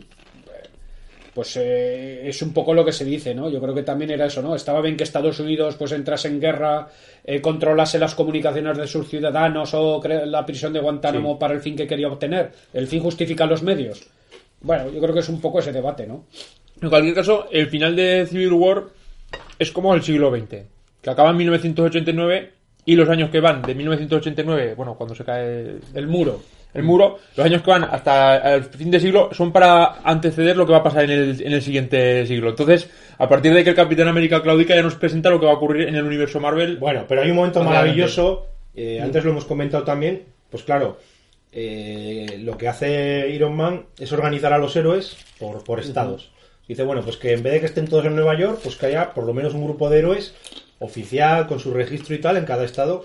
Y, por ejemplo, en Texas, no sé muy bien por qué, porque te sacan el de Nueva York, que están los Vengadores, pues que están los famosos y tal, y el otro grupo que sacan es el de Texas. Y en Texas sale el armadillo. ¿Ves que Armadillo, Texas? Es que... ¿Dónde sí. va a estar mejor el hombre? Pero además, eh, es curioso porque los tejanos son todos, pues claro, como del oeste, ¿no? Porque yo no sé qué superhéroes son estos, aparte del armadillo. Fíjate que para que el único que conozca yo sea el armadillo, ¿cómo serán los otros? Pero sale un tío que es un indio, Sale como chaqueta amarilla presentándolos. tres vaqueros, una india, eh, no sé. No sé, sí, bueno, pues no- yo qué sé, pues vaqueros, indios y armadillos, pues vale. Falta-. Faltaría el hombre cactus, aquí también, que también es muy de Texas. Luego se ve también cómo va llevando a los, a los renegados y a los prisioneros al, a la cárcel esa que tiene la iniciativa, la iniciativa 42. De hecho, algunos de los supervillanos que habían colaborado con los pro registro también los meten a la cárcel. Sí, porque hay una amnistía al final, ¿no? De, Sí, se, a- de se la Civil amnistiará al final en Vengadores y todo esto, pues a, a los que claudiquen, por así decirlo. Pues bueno, aquí vemos Pantera Negra. Antes no hemos dicho que Pantera Negra al final también aparecerá. Ayuda a los rebeldes. Pero bueno, como que hacen todas las paces, al final también Hasta los cuatro fantásticos. los Richards también, pues otra vez, pues ya digo que, que Sue Storm realmente es un poco Marge Simpson, ¿no? Al final siempre perdona, siempre... Sí, porque el otro no va a decirle. "Oye, El, el otro, perdóname". hombre, el otro, el otro hace como Homer de. Pone cari casi de, de perrico apaleado. Y la otra, ah, venga. El otro está mirando la lluvia. Cuando ella llama al timbre, dice: Voy a dejar un poco los experimentos, voy a hacer como que miro por la ventana la lluvia, para que cuando me vea, pues parezca que esté aquí triste y tal. Y, y- y Pero tal". bueno, sabemos que al Bueno, final. y, esto- y, Y bueno, Iron, luego- Iron Man consigue lo que quería realmente, que es lo que vemos, que es un tío ambicioso. le dan la jefatura de Siel. Y entonces ahí aparece la María Gil tirándole. Vamos, por los ojos. Además el otro le putea de. "Eh, tráeme un café. ¿no? Y la otra, me cago en todo eso, que, que ganas tengo de. Y el otro, pues claro, ahora controla Siel, controla a todos los superhéroes. Con lo cual también había un tema que decían de al estar, claro, un grupo de superhéroes en cada estado tiene más controlado todo el país también. En fin, bueno, aparte de esto, luego tendremos el epílogo. Eh, el epílogo es importante porque será cuando se vaya a llevar al Capitán América a juicio y le Y lo matan, ¿no? tengamos el momento Kennedy, ¿no? El momento Ah, mira, ¿qué cuentas eso? En la serie esa de Frontline, de primera línea, también, eh, aparte de las historias sobre los periodistas, también se va siguiendo un poco la historia de, de Speedball, el chaval este Sí. que se supone que había estado metido en las, en las primeras batallas. y en la, en la batalla original. Entonces es un tío que primero lo meten a la cárcel y le dicen, tú admite tu culpa y no sé qué, que te perdonarán. Y el tío dice, pero si yo no he hecho nada, si ha sido el otro el que explotó. Pero el caso es que claro, toda la opinión pública le culpa a él de haber matado a los niños, todo el mundo le ve como un asesino, lo llevan a la cárcel y todos los reclusos le pegan. Sí, sí, vamos. Al final llega un momento que Red Richards, me parece que es, que le convence para, para que vaya a juicio y dé su versión. Tú ve a juicio, que cuentas tus cosas y la gente te escuchará, vale, vale, pero yo voy a ir con mi disfraz de superhéroe allí. Y claro, llega allí todo el mundo, ¡oh puta, asesino, no sé qué! Y aparecen unos tíos y le pegan un tiro. Además, la imagen es copiada de la foto esta de cuando Sí. le dieron el tiro al Lee Harry Oswald. Lee Harvey Oswald, sí, señor. El caso es que el tío descubre además que, ah bueno, a raíz de la explosión aquella había perdido los poderes, pero luego descubre que cada vez que le hacen pupa, que si le dan un corte, que si le dan una pata a los huevos, vuelve a recuperarlos. Y antes hablábamos también que el tío al final se acaba convirtiendo en otro superhéroe que se llama Penitencia, Que es muy de acorde, acorde a los días de hoy que estamos grabando. Que es un tío que es sadomasoquista. Entonces el traje por dentro lleva 600 pinchicos, uno por cada persona que ha muerto en, en la En explosión esa, y, y así le van haciendo pupa y tiene los poderes, ¿no? Pero además de esos 600 pinchos, 60 son más grandes, le Los pinchan niños. más porque son los niños, los 60 niños que... Es que nadie piensa en los niños. Que Penitencia sí. De hecho, el uniforme es muy Hellraiser. Es una cosa muy bizarra. ¡Culos! Sí, ahora estoy, estoy O sea, ya en lo de la Capitana Marvel ya es tanga directamente. o se sea, está viendo es que- otra serie de estos de epílogos y la verdad es que este es un auténtico muestrario de tetas y culos porque sale la Spider-Woman peleando contra Miss Marvel y plano de tetazas, plano pero, de culazo. pero que culos más prietos, ¿no? Además. Sí, sí, culazo.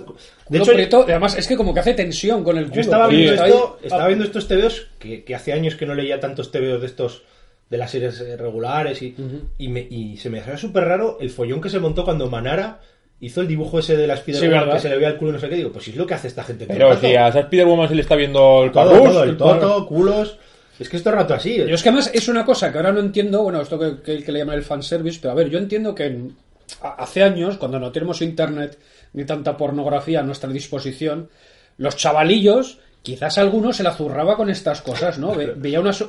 Porque En realmente... tiempos de necesidad, Porque realmente las superheroínas eh, prácticamente no llevan traje, llevan una especie de body painting, porque es la super licra, ¿no? Que comentábamos ayer con Oscar. La- es, es la licra más fina y más ajustada del mundo, porque realmente es como si fuesen en pelotas. Pero yo, yo pensaba, chico, a estas alturas de la película, hace falta ya esto, no las podemos vestir ya como señoras normales. y además que, que la mayoría de la gente que leemos estos TVOs ya no somos críos. Y ya no somos críos, que ya. Sí, la verdad es que es un poco. Lo del plano culo es una cosa que a mí me, me da bastante risa y un poquito de hasta de vergüenza ajena. Es, es que por eso, ¿no? Y los trajes que les ponen, ¿no? Decir de "Ve- venga escote, venga y tanga. Pero ya parecemos unos abuelos. ¡Ay, que la viste como puta la chavala! Que no sé Hombre, que lo sé no, todo. No, más que nada, a ver, a mí sí, por ejemplo, lo hace Francho, me parece estupendo, ¿no? Porque el tío, como dibuja como Los Ángeles, además, pues. De hecho, Francho se ríe mucho de esto. Sí. Francho, la mayoría de los chistes que hace, el otro día vi uno que salía como la. ¿Cómo era? Gata Sombra o. No, Gata Sombra no. La que era de Spider-Man, la gata negra. La gata negra. La gata negra intentando salir por una ventana pequeñica, pero como tenía las tetas y el culo tan grande, se quedaba atascada, ¿no? Y, y la tía, ¡ay, no sé qué! Y pues claro, claro, es que... En Civil War llama la atención mucho porque como es un TVO que tiene una pátina de seriedad y de reflexión y de... mm, Estamos intentando hacer aquí una novela gráfica que te cagas, pues claro, que, que salgan planos de culo sin, sin ton ni son, que salgan en una serie regular, yo que sé, mierdecillas, por, por si venden 100 más, bien, pero en una serie, un crossover serio...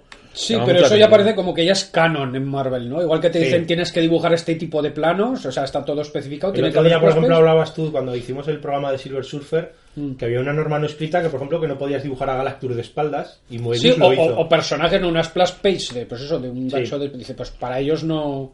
Pues sin embargo, lo del plano culo pues debe ser al revés, ¿no? Esto es obligatorio. O sea, Tiene tiene- que haber un plano culo cada tres páginas. O sea, que al final esto es como las películas de Ozores que decía, bueno, cada X tiene que salir tetas. Una teta por lo que sea. Que hace mucho calor, taca. Venga, tiene que Que me salir... tengo que dar una ducha, taca. Que esto vende. Bueno, Car, ¿y tú te has, te has leído también alguno de los otros Civil War que hay por ahí, de las, de las series paralelas? Sí, he leído. Y hay que decirte que, pues, que has hecho penitencia también Sí. para leerte esto, ¿no? A ver, la mayoría me han parecido una puta mierda, pero en algunos casos hay algún detallito que puede ser interesante a la hora de tratar el debate de, de lo que se trata en la, en la Civil War. Por ejemplo, lo de Luke Cage ya lo he comentado antes, o, o el rollo, por ejemplo, de que los mutantes están más o menos neutrales, pero claro, como ellos ya, ya están marginados en una especie de, de jaula y han estado siempre jodidos por esto, o el rollo, por ejemplo, de que... Ahí va, el sifón. Si fuera ha tenido, ha tenido retroceso. Que responsabilicen a los héroes de, de los destrozos que han causado los villanos por su ineficacia, ¿no? Porque, por ejemplo, el, al, al que de verdad eh, culpan de, de la matanza esa es al, al héroe que estaba peleando contra el villano, porque lo de culpar al villano no se ve. De Claro, hecho, villano ni lo persiguen. El único que lo persigue es Lobezno, que Es- lo persigue por su, por su cuenta. Es Lobezno, hay pues, quizás una de las cosas más entretenidas, ¿no? Lobezno en su serie lo que hará será perseguir a Nitro, bueno, y ahí, y ahí se desarrollará una trama Hay un interesante. tema interesantísimo en, en- en el de porque se Lobezno. viene de donde, porque hay algo detrás, ¿no? Al final había conspiración. A ver, eh, la serie de Lobezno, de lo que se trata es que el tío dice, aquí todo el mundo está culpando a los héroes y no sé qué, pero el hijo de puta que explotó y mató a 600 personas está por ahí y nadie lo va ni a buscar. Ni el Iron Man ni nada. El Iron Man, como eso le sirve A lo perfectamente suyo. para sus Es- negocios, a él le da igual esto. Es realmente lo mismo que pasó con, con Afganistán y Bin y Bin Laden, que es como... Sí, sí. Bin Laden hasta 10 años después o más no, no lo detuvieron, porque el, el rollo era otro. Claro. El eh, era por Saddam. Pues aquí es lo mismo. Pero sin embargo, eh, Lobezno dice: Yo voy a por este tío y lo mato. En el camino eh, se encuentra con una conspiración muy curiosa. Resulta que en el universo Marvel eh, hay un colectivo que se llama el Control de Daños, que hemos hablado en algún episodio. Es decir, es una empresa Una empresa, privada que eh, una vez que los héroes han luchado en Soria y se han cargado media ciudad, pues ellos van y lo arreglan y le pasan la factura al gobierno. Entonces, Dragados y construcciones. hay un emprendedor en esa empresa de control de daños que dice, cuanto más destroce, más curro tendremos y más perra ganaré yo.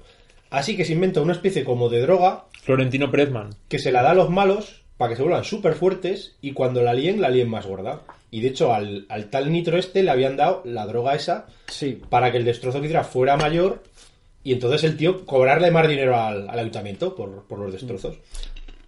Lo viendo al final a ese tío pues se lo acaba cargando. Sí, aquí es sí, porque luego al final al Nitro, por antes hemos mencionado que la prima de Namor estuvo entre las víctimas de la explosión, pues lo pillarán los, los atlantes, ¿no? Lo llevarán a juicio a- al reino submarino. Y entonces también habrá un momento en que Lobezno irá a ver a Namor para pedirle que le entregue al gacho. Y tendrán ahí sus más y sus menos. Pero bueno, todo esto de control de daños, se dice también, claro, es una alegoría de, del tema del negocio de la reconstrucción de Irak. Que aquí, bueno, eh, claramente, os acordáis cuando vino el primo de Bush, ¿no? Jeff Bass, gobernador de Florida, cuando estaba Aznar, y en la conferencia que dio, dijo claramente, aquí va a haber grandes beneficios para todos, ¿no? Eh, lo dijo tal que así. ¿Con dos cojones? No, o sea, no, no- no lo digo yo, lo, dijo- lo dijo él. Claramente en una conferencia de, pre- de prensa que la participación de España en la guerra le iba a reportar grandes beneficios. Y ya se hablaba de eso, ¿no? Entonces es un poco lo mismo, ¿no? Lo, lo mismo que ocurrió en la guerra de Irak, pues pasarlo al universo Marvel. Pues hay alguien que gana con la destrucción. Ah, aquí tenemos la boda. Es que la, la boda de. Una boda por lo, por lo civil. Es una portada de Frank Cho con eróticos resultados, como siempre. Ah, sí, pues... eh, Muy ¿Quién chula la portada. Sí. de hecho, se ve. Portada entre- doble, además. Sí, entre los invitados se ve a Hulka llorando en las bodas. Hulka es una sentencia la expresión ahí. muy ay. Bueno, pues sí, luego otros detallitos curiosos, por ejemplo, en la serie de Los Cuatro Fantásticos aparece eh, las connotaciones que tiene la guerra civil en la calle Yancy. Que la calle Yancy, Sí, es verdad. todos recordáis que es donde, donde vivió de pequeñito Ben Green y todos los chavales de ese barrio, pues siempre están tomando la contra él, siempre están jodiendo. Eh, puta cosa que eres un subnormal, no sé qué. Entonces hay hasta alguna que otra pelea en, en la calle esta. Y los chavales de la calle Yancy, que es un barrio obrero y muy marginal, están en contra del acta de registro de superhumanos. Eh, hay un momento que hay una batalla allí, uno de los de la calle Yancy muere, es una, un daño colateral, de estos que llaman, y entonces es cuando la, la cosa se exilia, dice, oye, a mí esta mierda no me va, no me gusta... Pe- eh, Porque era eso- Ben, Ben- Green tiene un rollo que dice, por una parte, tengo que acatar las órdenes de mi país, porque la ley es la ley, Mm. y soy un patriota, pero como esta ley no estoy de acuerdo con ella, para Me voy. evitar líos, me voy del país. ¿Qué ibas a decir? Vale, no, no, es que no me acordaba si era eso o si porque los de la calle Yancy le reprochaban al tío que estuviese neutral. Decirle. Sí, porque él está todo el rato pensando a ver, Le venían a decir. a por ver, un lado esto bien, por el otro lado esto bien, ¿a qué bando me tiro? No sé qué. Y los, los de la calle sí que estaban claramente en contra del registro. Joder, Vale. es un maricón, no sé También, qué. también es una cosa que, que se ve muy claro en, en los bandos, la situación personal de cada superhéroe, que, que también es, es como la vida misma, quiero decir. Eh, por ejemplo, los Cuatro Fantásticos dices que como nosotros hemos sido siempre, eh, una- nuestra identidad siempre ha sido pública, nos da igual. Claro, y, la, y la cosa Claro. que no puede tener identidad privada, Claro. porque es un tío de piedra, pues ese le dará igual, claro. Bueno, más, más detallitos curiosos.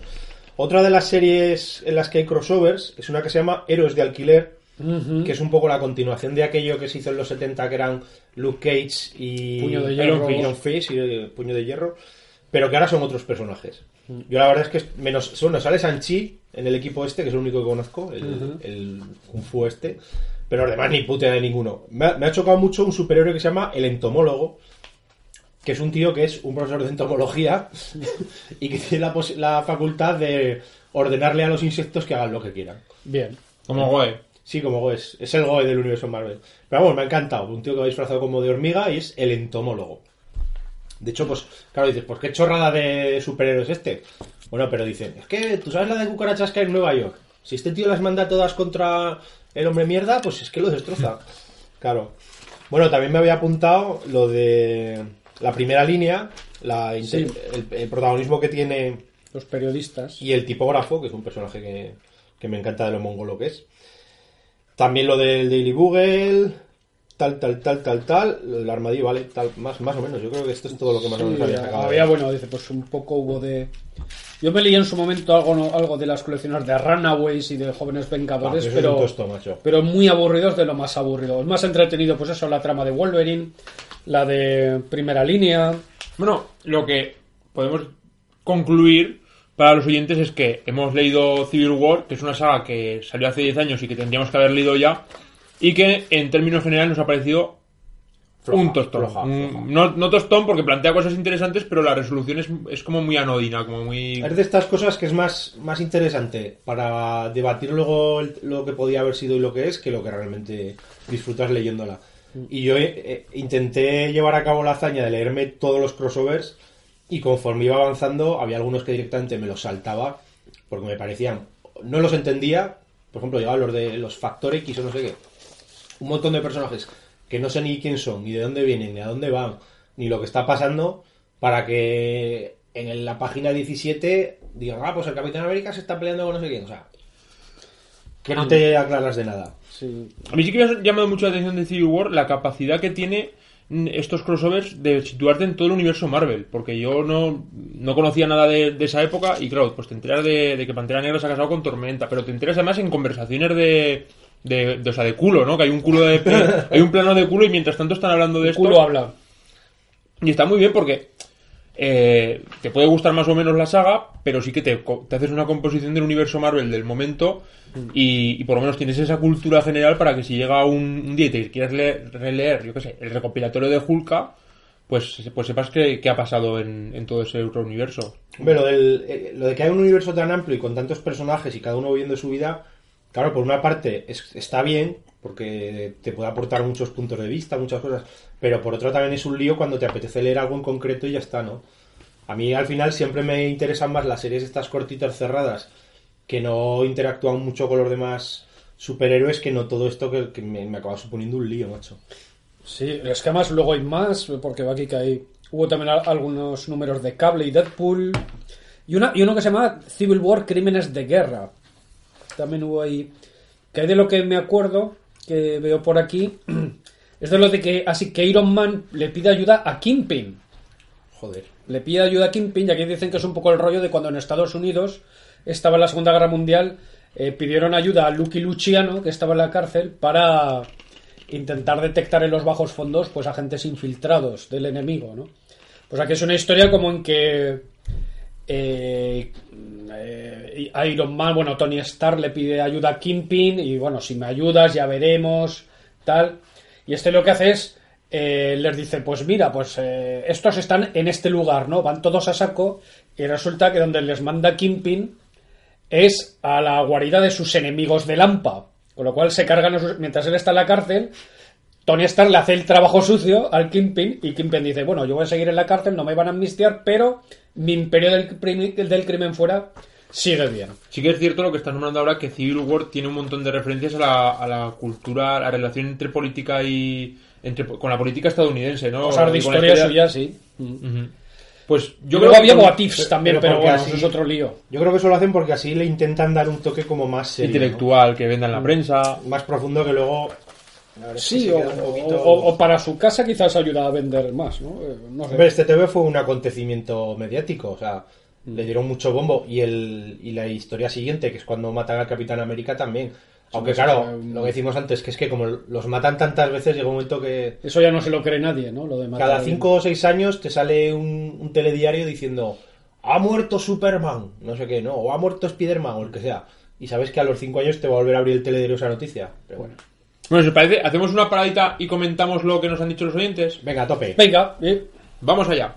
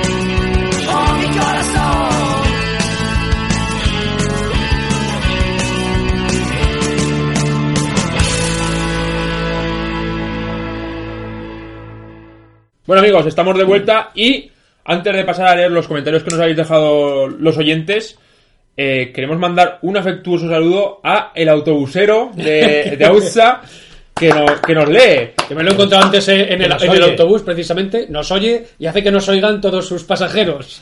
Hoy te has sentido como una estrella del rock, ¿no, Miguel? Porque esto ya te reconocen por la calle, te saludan. Así cuéntalo, que- cuéntalo cómo ha sido. No, pues que estaba en la parada de autobús y uno de nuestros oyentes me ha venido a saludar, así que no lo, lo conocía y he tenido el placer de conocerle, muy agradecido y encantado y espero que volvamos a coincidir. Bueno, pues Espléndido. an- Antes decíamos que si hay un chico, un se- bueno, un chico, un señor que escribe bastante por Twitter que se llama Podtaxi, que el tío siempre cuenta que pone podcast en, en el taxi. Que está bien, pero que sepáis que nosotros tenemos un autobusero, o sea que... Allí- allí cabe más gente, Hay ¿eh? más público. Que le- hasta le decía a uno, joder, casi me da cosa bajarme ahora que está escuchando esto tan interesante. Esto ya es ficción, seguramente. Bueno, Bueno, bueno, y mandado los saludos a nuestro, compañe- a nuestro cap- compañero camarada eso es- que, de- del comité de Autza. que ahora están de movidas y... Estamos con vosotros, amigos. ánimo, ánimo. Eh, ¿Qué tenemos por ahí? ¿Qué nos han dicho los oyentes, Xcar? Bueno, pues eh, hemos puesto esta mañana, evidentemente tenía que ser esta viñeta, no puede ser otra, la viñeta culo de Hulka. y le hemos pedido a la gente que, que nos diga qué opinaba del TVO. A pesar que del culo de Hulka. El culo de Hulka no tiene, no tiene solo, debate. Solo tiene una opinión, no hay debate ahí. Aparte de, de- de- de esto de que hay una gran abundancia de planos culo. Bueno, pues nos han comentado. Vamos a ver. Ahí va, espera. Espera, empiezo yo con el Twitter, ¿quieres? Como quieras. Venga, eh, o ya lo tienes, ya lo Ya lo tengo. A ver, Oscar Trujillo, un saludo amigo, nos dice, a mí me encanta. Es de mis favoritos y sirvió para que me enganchara a los cómics no hace demasiado tiempo. Oye, pues si es para eso, bienvenido seas. Muy bien. Oscar Fuentes nos dice que por reservarse la muerte del Capitán América para su propia colección, la cagaron al final a una de las mejores sa- sagas que ha hecho la Marvel, haciendo una de las escenas más anticlimáticas de la historia de los cómics junto a la derrota de Ming en el Flash Gordon de Alex Raymond. Sí que a lo mejor, siendo que, el- que luego lo matan, se queda un poco ahí Sí, que hubiese sido mm, una conclusión muy más. Le falta un número. ¿no? A Civil War le falta un número. El, el que es, claro, el que ahora eh, ahí aparece con el cuadernillo de epílogo, pero realmente tendría que ser el final, claro. Bueno, Fran Melé nos dice, como todos los eventos de Marvel, la serie principal es genial, todo lo demás flojete. No sé aquí si todos sois más viejos que Stan Lee y cascarrabias que Miller, pero a mí Civil War me pilló con 17 años. Pues sí, amigo. Eso- Para mí los anima. idolatrados Watchmen y Caballero Oscuro eran historia. Nixon, Reagan, ¿quién pollas eran esos? Para mí fue ese TVO que me conectó los pijamas con la realidad, con la política. No será el primero ni el mejor, pero es el de mi generación. Pues un, un punto de vista muy interesante Sí, señor. y muy acertado, evidentemente. Hombre, aquí el tema, claro, siempre el tema generacional influye, ¿no? De a qué edad te pilla. En Claro, para mí este. TVO de, de superiores fue la Secret Wars, que, que a mí me pilló con 13 o 14 años y claro, lo lees ahora, es una mierda, pero en su momento pues me lo leí mil millones de veces. También hay que decirlo, es, es el, el realmente es que nosotros no somos el público objetivo de Civil War, ni ahora ni hace 10 años. El público objetivo son chavales, no son Latro y Crucis, que tienen ya eh, 40 años y peinan huevos en las canas, sino chavales de 15, 16, 17 años, No sé si se los peinan, ¿eh? Esto es un tema que habría que preguntarles a ellos también. Bueno, se los rizan. Se los rizan, se pone el se los, cargan. Eh, pero, pero es un TVO que está, yo creo que está pensado para, para esos chavales de 15, 16, 17 años que incluso en el, en el instituto están viendo estos temas en sus clases de ética. Pues de, que, que están leyendo Maquiavelo cuando en el instituto, cuando con 16 o 17 años dicen lea Maquiavelo, pues, Pues estás no, con Cruz. eso. Igual es más interesante esto, evidentemente. Sebas Cava, un abrazo amigo, nos dice, la premisa es bastante interesante. Tomarse en serio el hecho de que hay tantos superhéroes que por muy buena gente que sean la cagan y puede tener consecuencias. ¿Y quién las paga? No trabajan para nadie. La mayoría tiene su identidad oculta. ¿No sería mejor que trabajaran a modo de superpolicías? En teoría sería más eficiente, pero claro, solo hay que ver cuantísima corrupción hay en este país para saber que eso acabaría mal sí o sí. El final de la historia es un cagarro, uno saber cómo coño acabarlo bien. Javier Amestoy nos dice, esta saga, como las siguientes, acabaron siendo más importantes por sus efectos en el universo Marvel que por lo que contaban. Y también nos dice Oscar Fuentes, responde, diciendo, me parece que fue exactamente al revés. Lo que cuenta la saga es importantísimo por tocar asuntos realmente profundos, como la libertad individual y el alcance del Estado para limitarla en nombre del bienestar general. Temas que no solo son relevantes en el contexto fic- ficcional del cómic, sino que metaforizaron la situación política Pero, occidental. pero es pues, que esto es charlando te veo. Está prohibido, ocho. está prohibido utilizar meta, me- metaforizar y ficcional. Bueno, son los oyentes, tienen, tienen barra libre. Pueden hablar de lo que quieran. eh, la situación política occidental, pues 9 9-11, libertad versus seguridad, además de plantear un asunto filosófico viejísimo y nunca resuelto del todo. El problema no estuvo en lo que se contó, sino en cómo se hizo, de una forma apresurada y sobre el final prestándole más atención a las ventas que al buen desarrollo de la historia. Sí, evidentemente, ahí estamos bastante de acuerdo. Más comentarios. Espera que, que yo estoy, se va, que estoy se con va, una se tablet y no sé cómo va esto. Ahí. Vale, aquí. Oscar Tais Parrilla, un abrazo amiguete. Debe ser la última saga crossover con un mínimo de calidad. De ahí en adelante cuesta abajo y sin frenos. Como no hemos leído ninguna más, pues tendrás razón. Dentro de 10 Será. años, dentro de 10 años igual nos leemos la Secret Wars de ahora. José Carmelo Carrasco, un abrazo amigo. Eh, no, me resu- no me resultaron creíbles Iron Man y el Capi, sobre todo el Capi. Y el dibujo de Steve Ni- McNiven me flipa. El dibujante de culos. Bien. Dibujante de culos, culos bien. Reconozco que ha sido un evento cruci- crucial que ha dado mucho juego, pero no me ha parecido la obra maestra que nos quieren vender. Dinastía DM me gustó más y no se le ha dado tanta publicidad. Bueno, dentro de 20 años la leeremos. Sí, sobre la marcha. Sobre la marcha. Algún día llegaremos. Más amiguetes que nos escriben. Javier Martínez. ¿Se enfrentarán los embutidos del buen corazón del Bonaria contra las malignas cervezas? ¡Ay, qué sabrosas! Ese choque civil de vuestra mesa que tanto esperamos. No, amigos, porque nosotros somos conciliadores. La cerveza y el fuet no se enfrentan. Unidos en, en, en Nosotros hermandad. ten- podemos tener un choque anafiláctico o cosas así. Por eso hay que decir que habíamos traído bien de torrijas, pero no hemos tenido huevos a comernos más de una cada uno. Joder, esas torrijas de medio kilo cada Tenemos una edad ya. Bueno, también nos dice David Soto, mala y larga de cojones, además de muy mal contada. ¿Cuántas veces repitieron la escena de Spider-Man revelando su identidad, entre otras? Y la conversión de Speedball al sadomaso no tiene precio. Bueno, eso también lo hemos comentado. Teodoro Infame, un abrazo amigo. Ni lo hicieron bien por cagaprisas, ni supieron aprovechar la situación posterior. Este es el típico lector que todo le parece mal. Muy bien, estamos de acuerdo. Antonio Urquiza, lo mejor eh, son los cómics de cable, Matt Deathpool y el spoiler del país. Claro, ¿cuál es el spoiler del país? El, el país, pues no sé, a lo mejor en su momento. Ni idea. Jesús Arriaga, pues a mí me gustó, tiene momentos espectaculares. Y Javier Arrola nos dice, Miller vendiendo a ver. humo. Bueno, pues opiniones para todos los gustos. Embargo, Bueno, pero la mayoría negativas, ¿eh? No. pero sí, eh, Internet es así. Internet es Vale, negativo. vale, pero bueno, estos son amigos que me, me imagino lectores de TV. No, pero no- a nosotros realmente tampoco nos ha parecido la bomba. No, tra- transmitimos aquí la voluntad del soberano que hemos dicho antes del soberano. A mí me parece un pulgar TVO abajo. que si no fuera porque lleva cierta fama, pues es un TVO del montón. O sea, lo, lo lees y es entretenido, eso sí. O sea, Es una lectura ligerita. no te cuesta leerlo, se deja leer. A mí me parece, a mí me parece un TVO que es, eh, igual que se cita a los clásicos, cuando se quiere parecer culto, en un artículo de... Yo si tuviera que escribir un artículo de periódico con una temática relacionada mínimamente con Civil War, probablemente empezaría... Igual que en 2006 el TVO de Civil War planteó la dinámica no sé qué, ahora nos encontramos y, y quedas como un señor, pero el TVO en realidad pues, pues cuenta lo que cuenta, tampoco más. Bueno, la verdad es que también, pues, pues eso, ¿no? Cuando Marvel monta. Hola, pum. Hola, pon. Cuando Marvel monta este lío de los eventos, ¿no? Y entonces, claro, como es un rollo tan mediático que le- pues parece que va a ser algo trascendental, cuando al final puede ser, que, ah, ah, no sé si lo ha dicho nuestro amigo Javier Arriola de Apocalipsis Friki, de que están metiendo humo, ¿no? A- a- al final, ¿no? De que vamos a hacer, esto va a ser la hostia, y luego al final se queda en, en nada, porque En agua de borrajas. lo que decimos, los que mueren, al- casi todos, los que mueren al final resucitan, los mierdecillas Y no. encima los que pones son unos mierdas. Y luego sí, pues eh, entonces al final luego eh, al final pues vale, toda esta movida que ha habido en el en este universo, ¿en qué queda al final, no? ¿En qué ha supuesto un un cambio, si ha habido algún avance significativo, no en los personajes? No, porque yo creo que la misma naturaleza del universo Marvel es eh, la, la permanencia, el no cambiar. Y más ahora que hacen las películas, porque lo que quieren tener es un status quo para poder plasmarlo en la película. De hecho, Claro. ahora este TVO está de actualidad porque la próxima película que hacen es de esto, ¿no? Más o menos. Claro, La antes película. hablábamos de, pues incluso de cómo ahora la fisionomía de los personajes eh, pasa de la película al cómic. ¿Por qué? Porque lo que da dinero son las películas.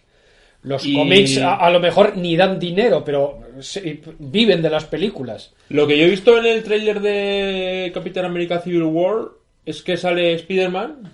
Sí. Correcto. Han hecho el. Eh, y que en el TVO de, de Civil War no sale Viuda Negra, pero en las películas de Capitán América sí. Y por tanto, yo creo que es de recibo plano esperar culo. el plano culo de, de Scarlett Johansson. Todavía no sabemos que salga Hulka. Hulka, espero que si hace un cameo, haga el cameo que tiene que hacer, que es plano culo, que es lo más importante de... Claro, hay, hay caminos como ahora la que van a hacer también de X-Men Apocalipsis. Pues, ¿quién te sale en primer plano?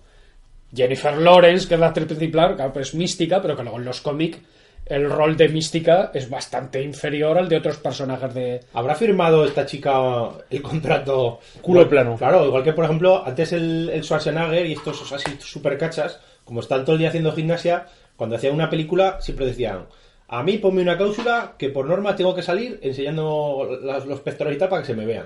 Pues me imagino que aquí también tendrán una cláusula la Scarlett Johansson o la Jennifer Lawrence, tres planos culo mínimo por película, porque esto es lo que... Lo que Bueno, o a, o lo mejor tienen dobles de culo, porque estas cosas también... Scarlett Johansson sí tiene doble de culo. Creo que, que- que- creo que eso era un doble de culo. De lo hecho, yo creo que el la peli, culo, ¿no? el culo de todas las películas de superhéroes es el mismo siempre. Tú ves los guardianes de Como la el Galaxia, grito de- sí, el grito de Wilhelm. Yo creo que es el mismo culo siempre. Tiene- igual es un culo hecho por ordenador, no sé si será una chica de verdad, pero siempre hay un momento que sale el culo, digo, para mí que es el mismo culo que salió de la vida negra, de la no sé qué. Es una teoría que habrá que contrastar. Seguro que si buscas por internet hay gente que ha hecho sus comparaciones. Los Illuminati. Los Illuminati. Ah, Creo que no he leído lo del Twitter, Y en ¿no? el Twitter también nos han dicho algo, ¿no? Sí, un par de comentarios. Hemos puesto precisamente el plano culo de Hulka. Y David Donaire nos ha respondido y nos ha dicho el mejor evento de la historia de Marvel, uno a favor. Si leemos como mínimo los tie-in de Spider-Man, estos sí, los relacionados de Spider-Man, y primera línea, que primera línea hemos comentado que era interesante.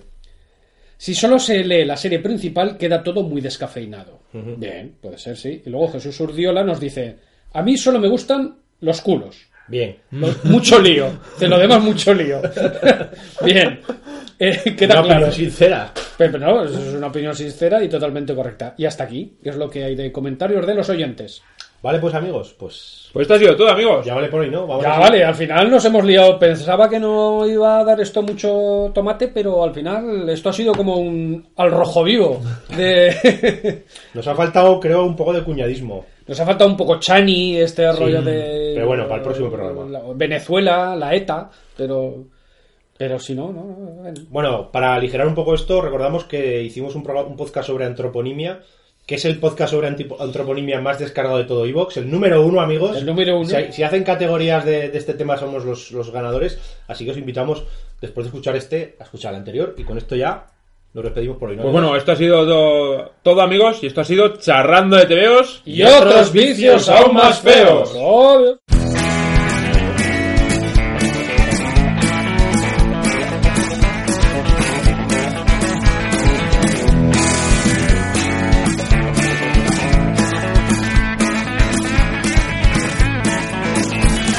Carlo Pedersoli destacó en su juventud como un portentoso y plusmarquista nadador. Quiso dedicarse al cine y pensó que Bud Spencer sonaría más actor.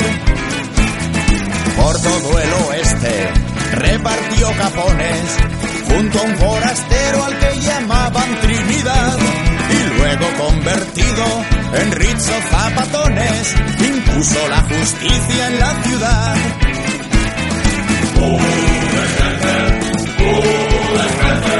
Algo así como Bruce Lee sin tantas tonterías. Dios del sado alimentado a base de judías.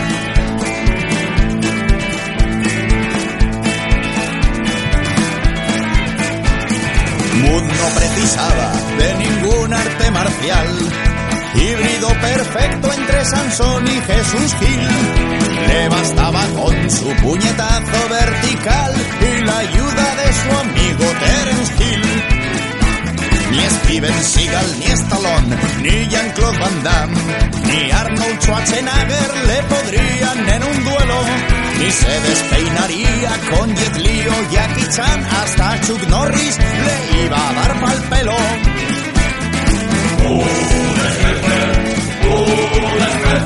Un jambo más letal que Rambo y a manos desnudas. Si le rodean vapulea y ni siquiera suda.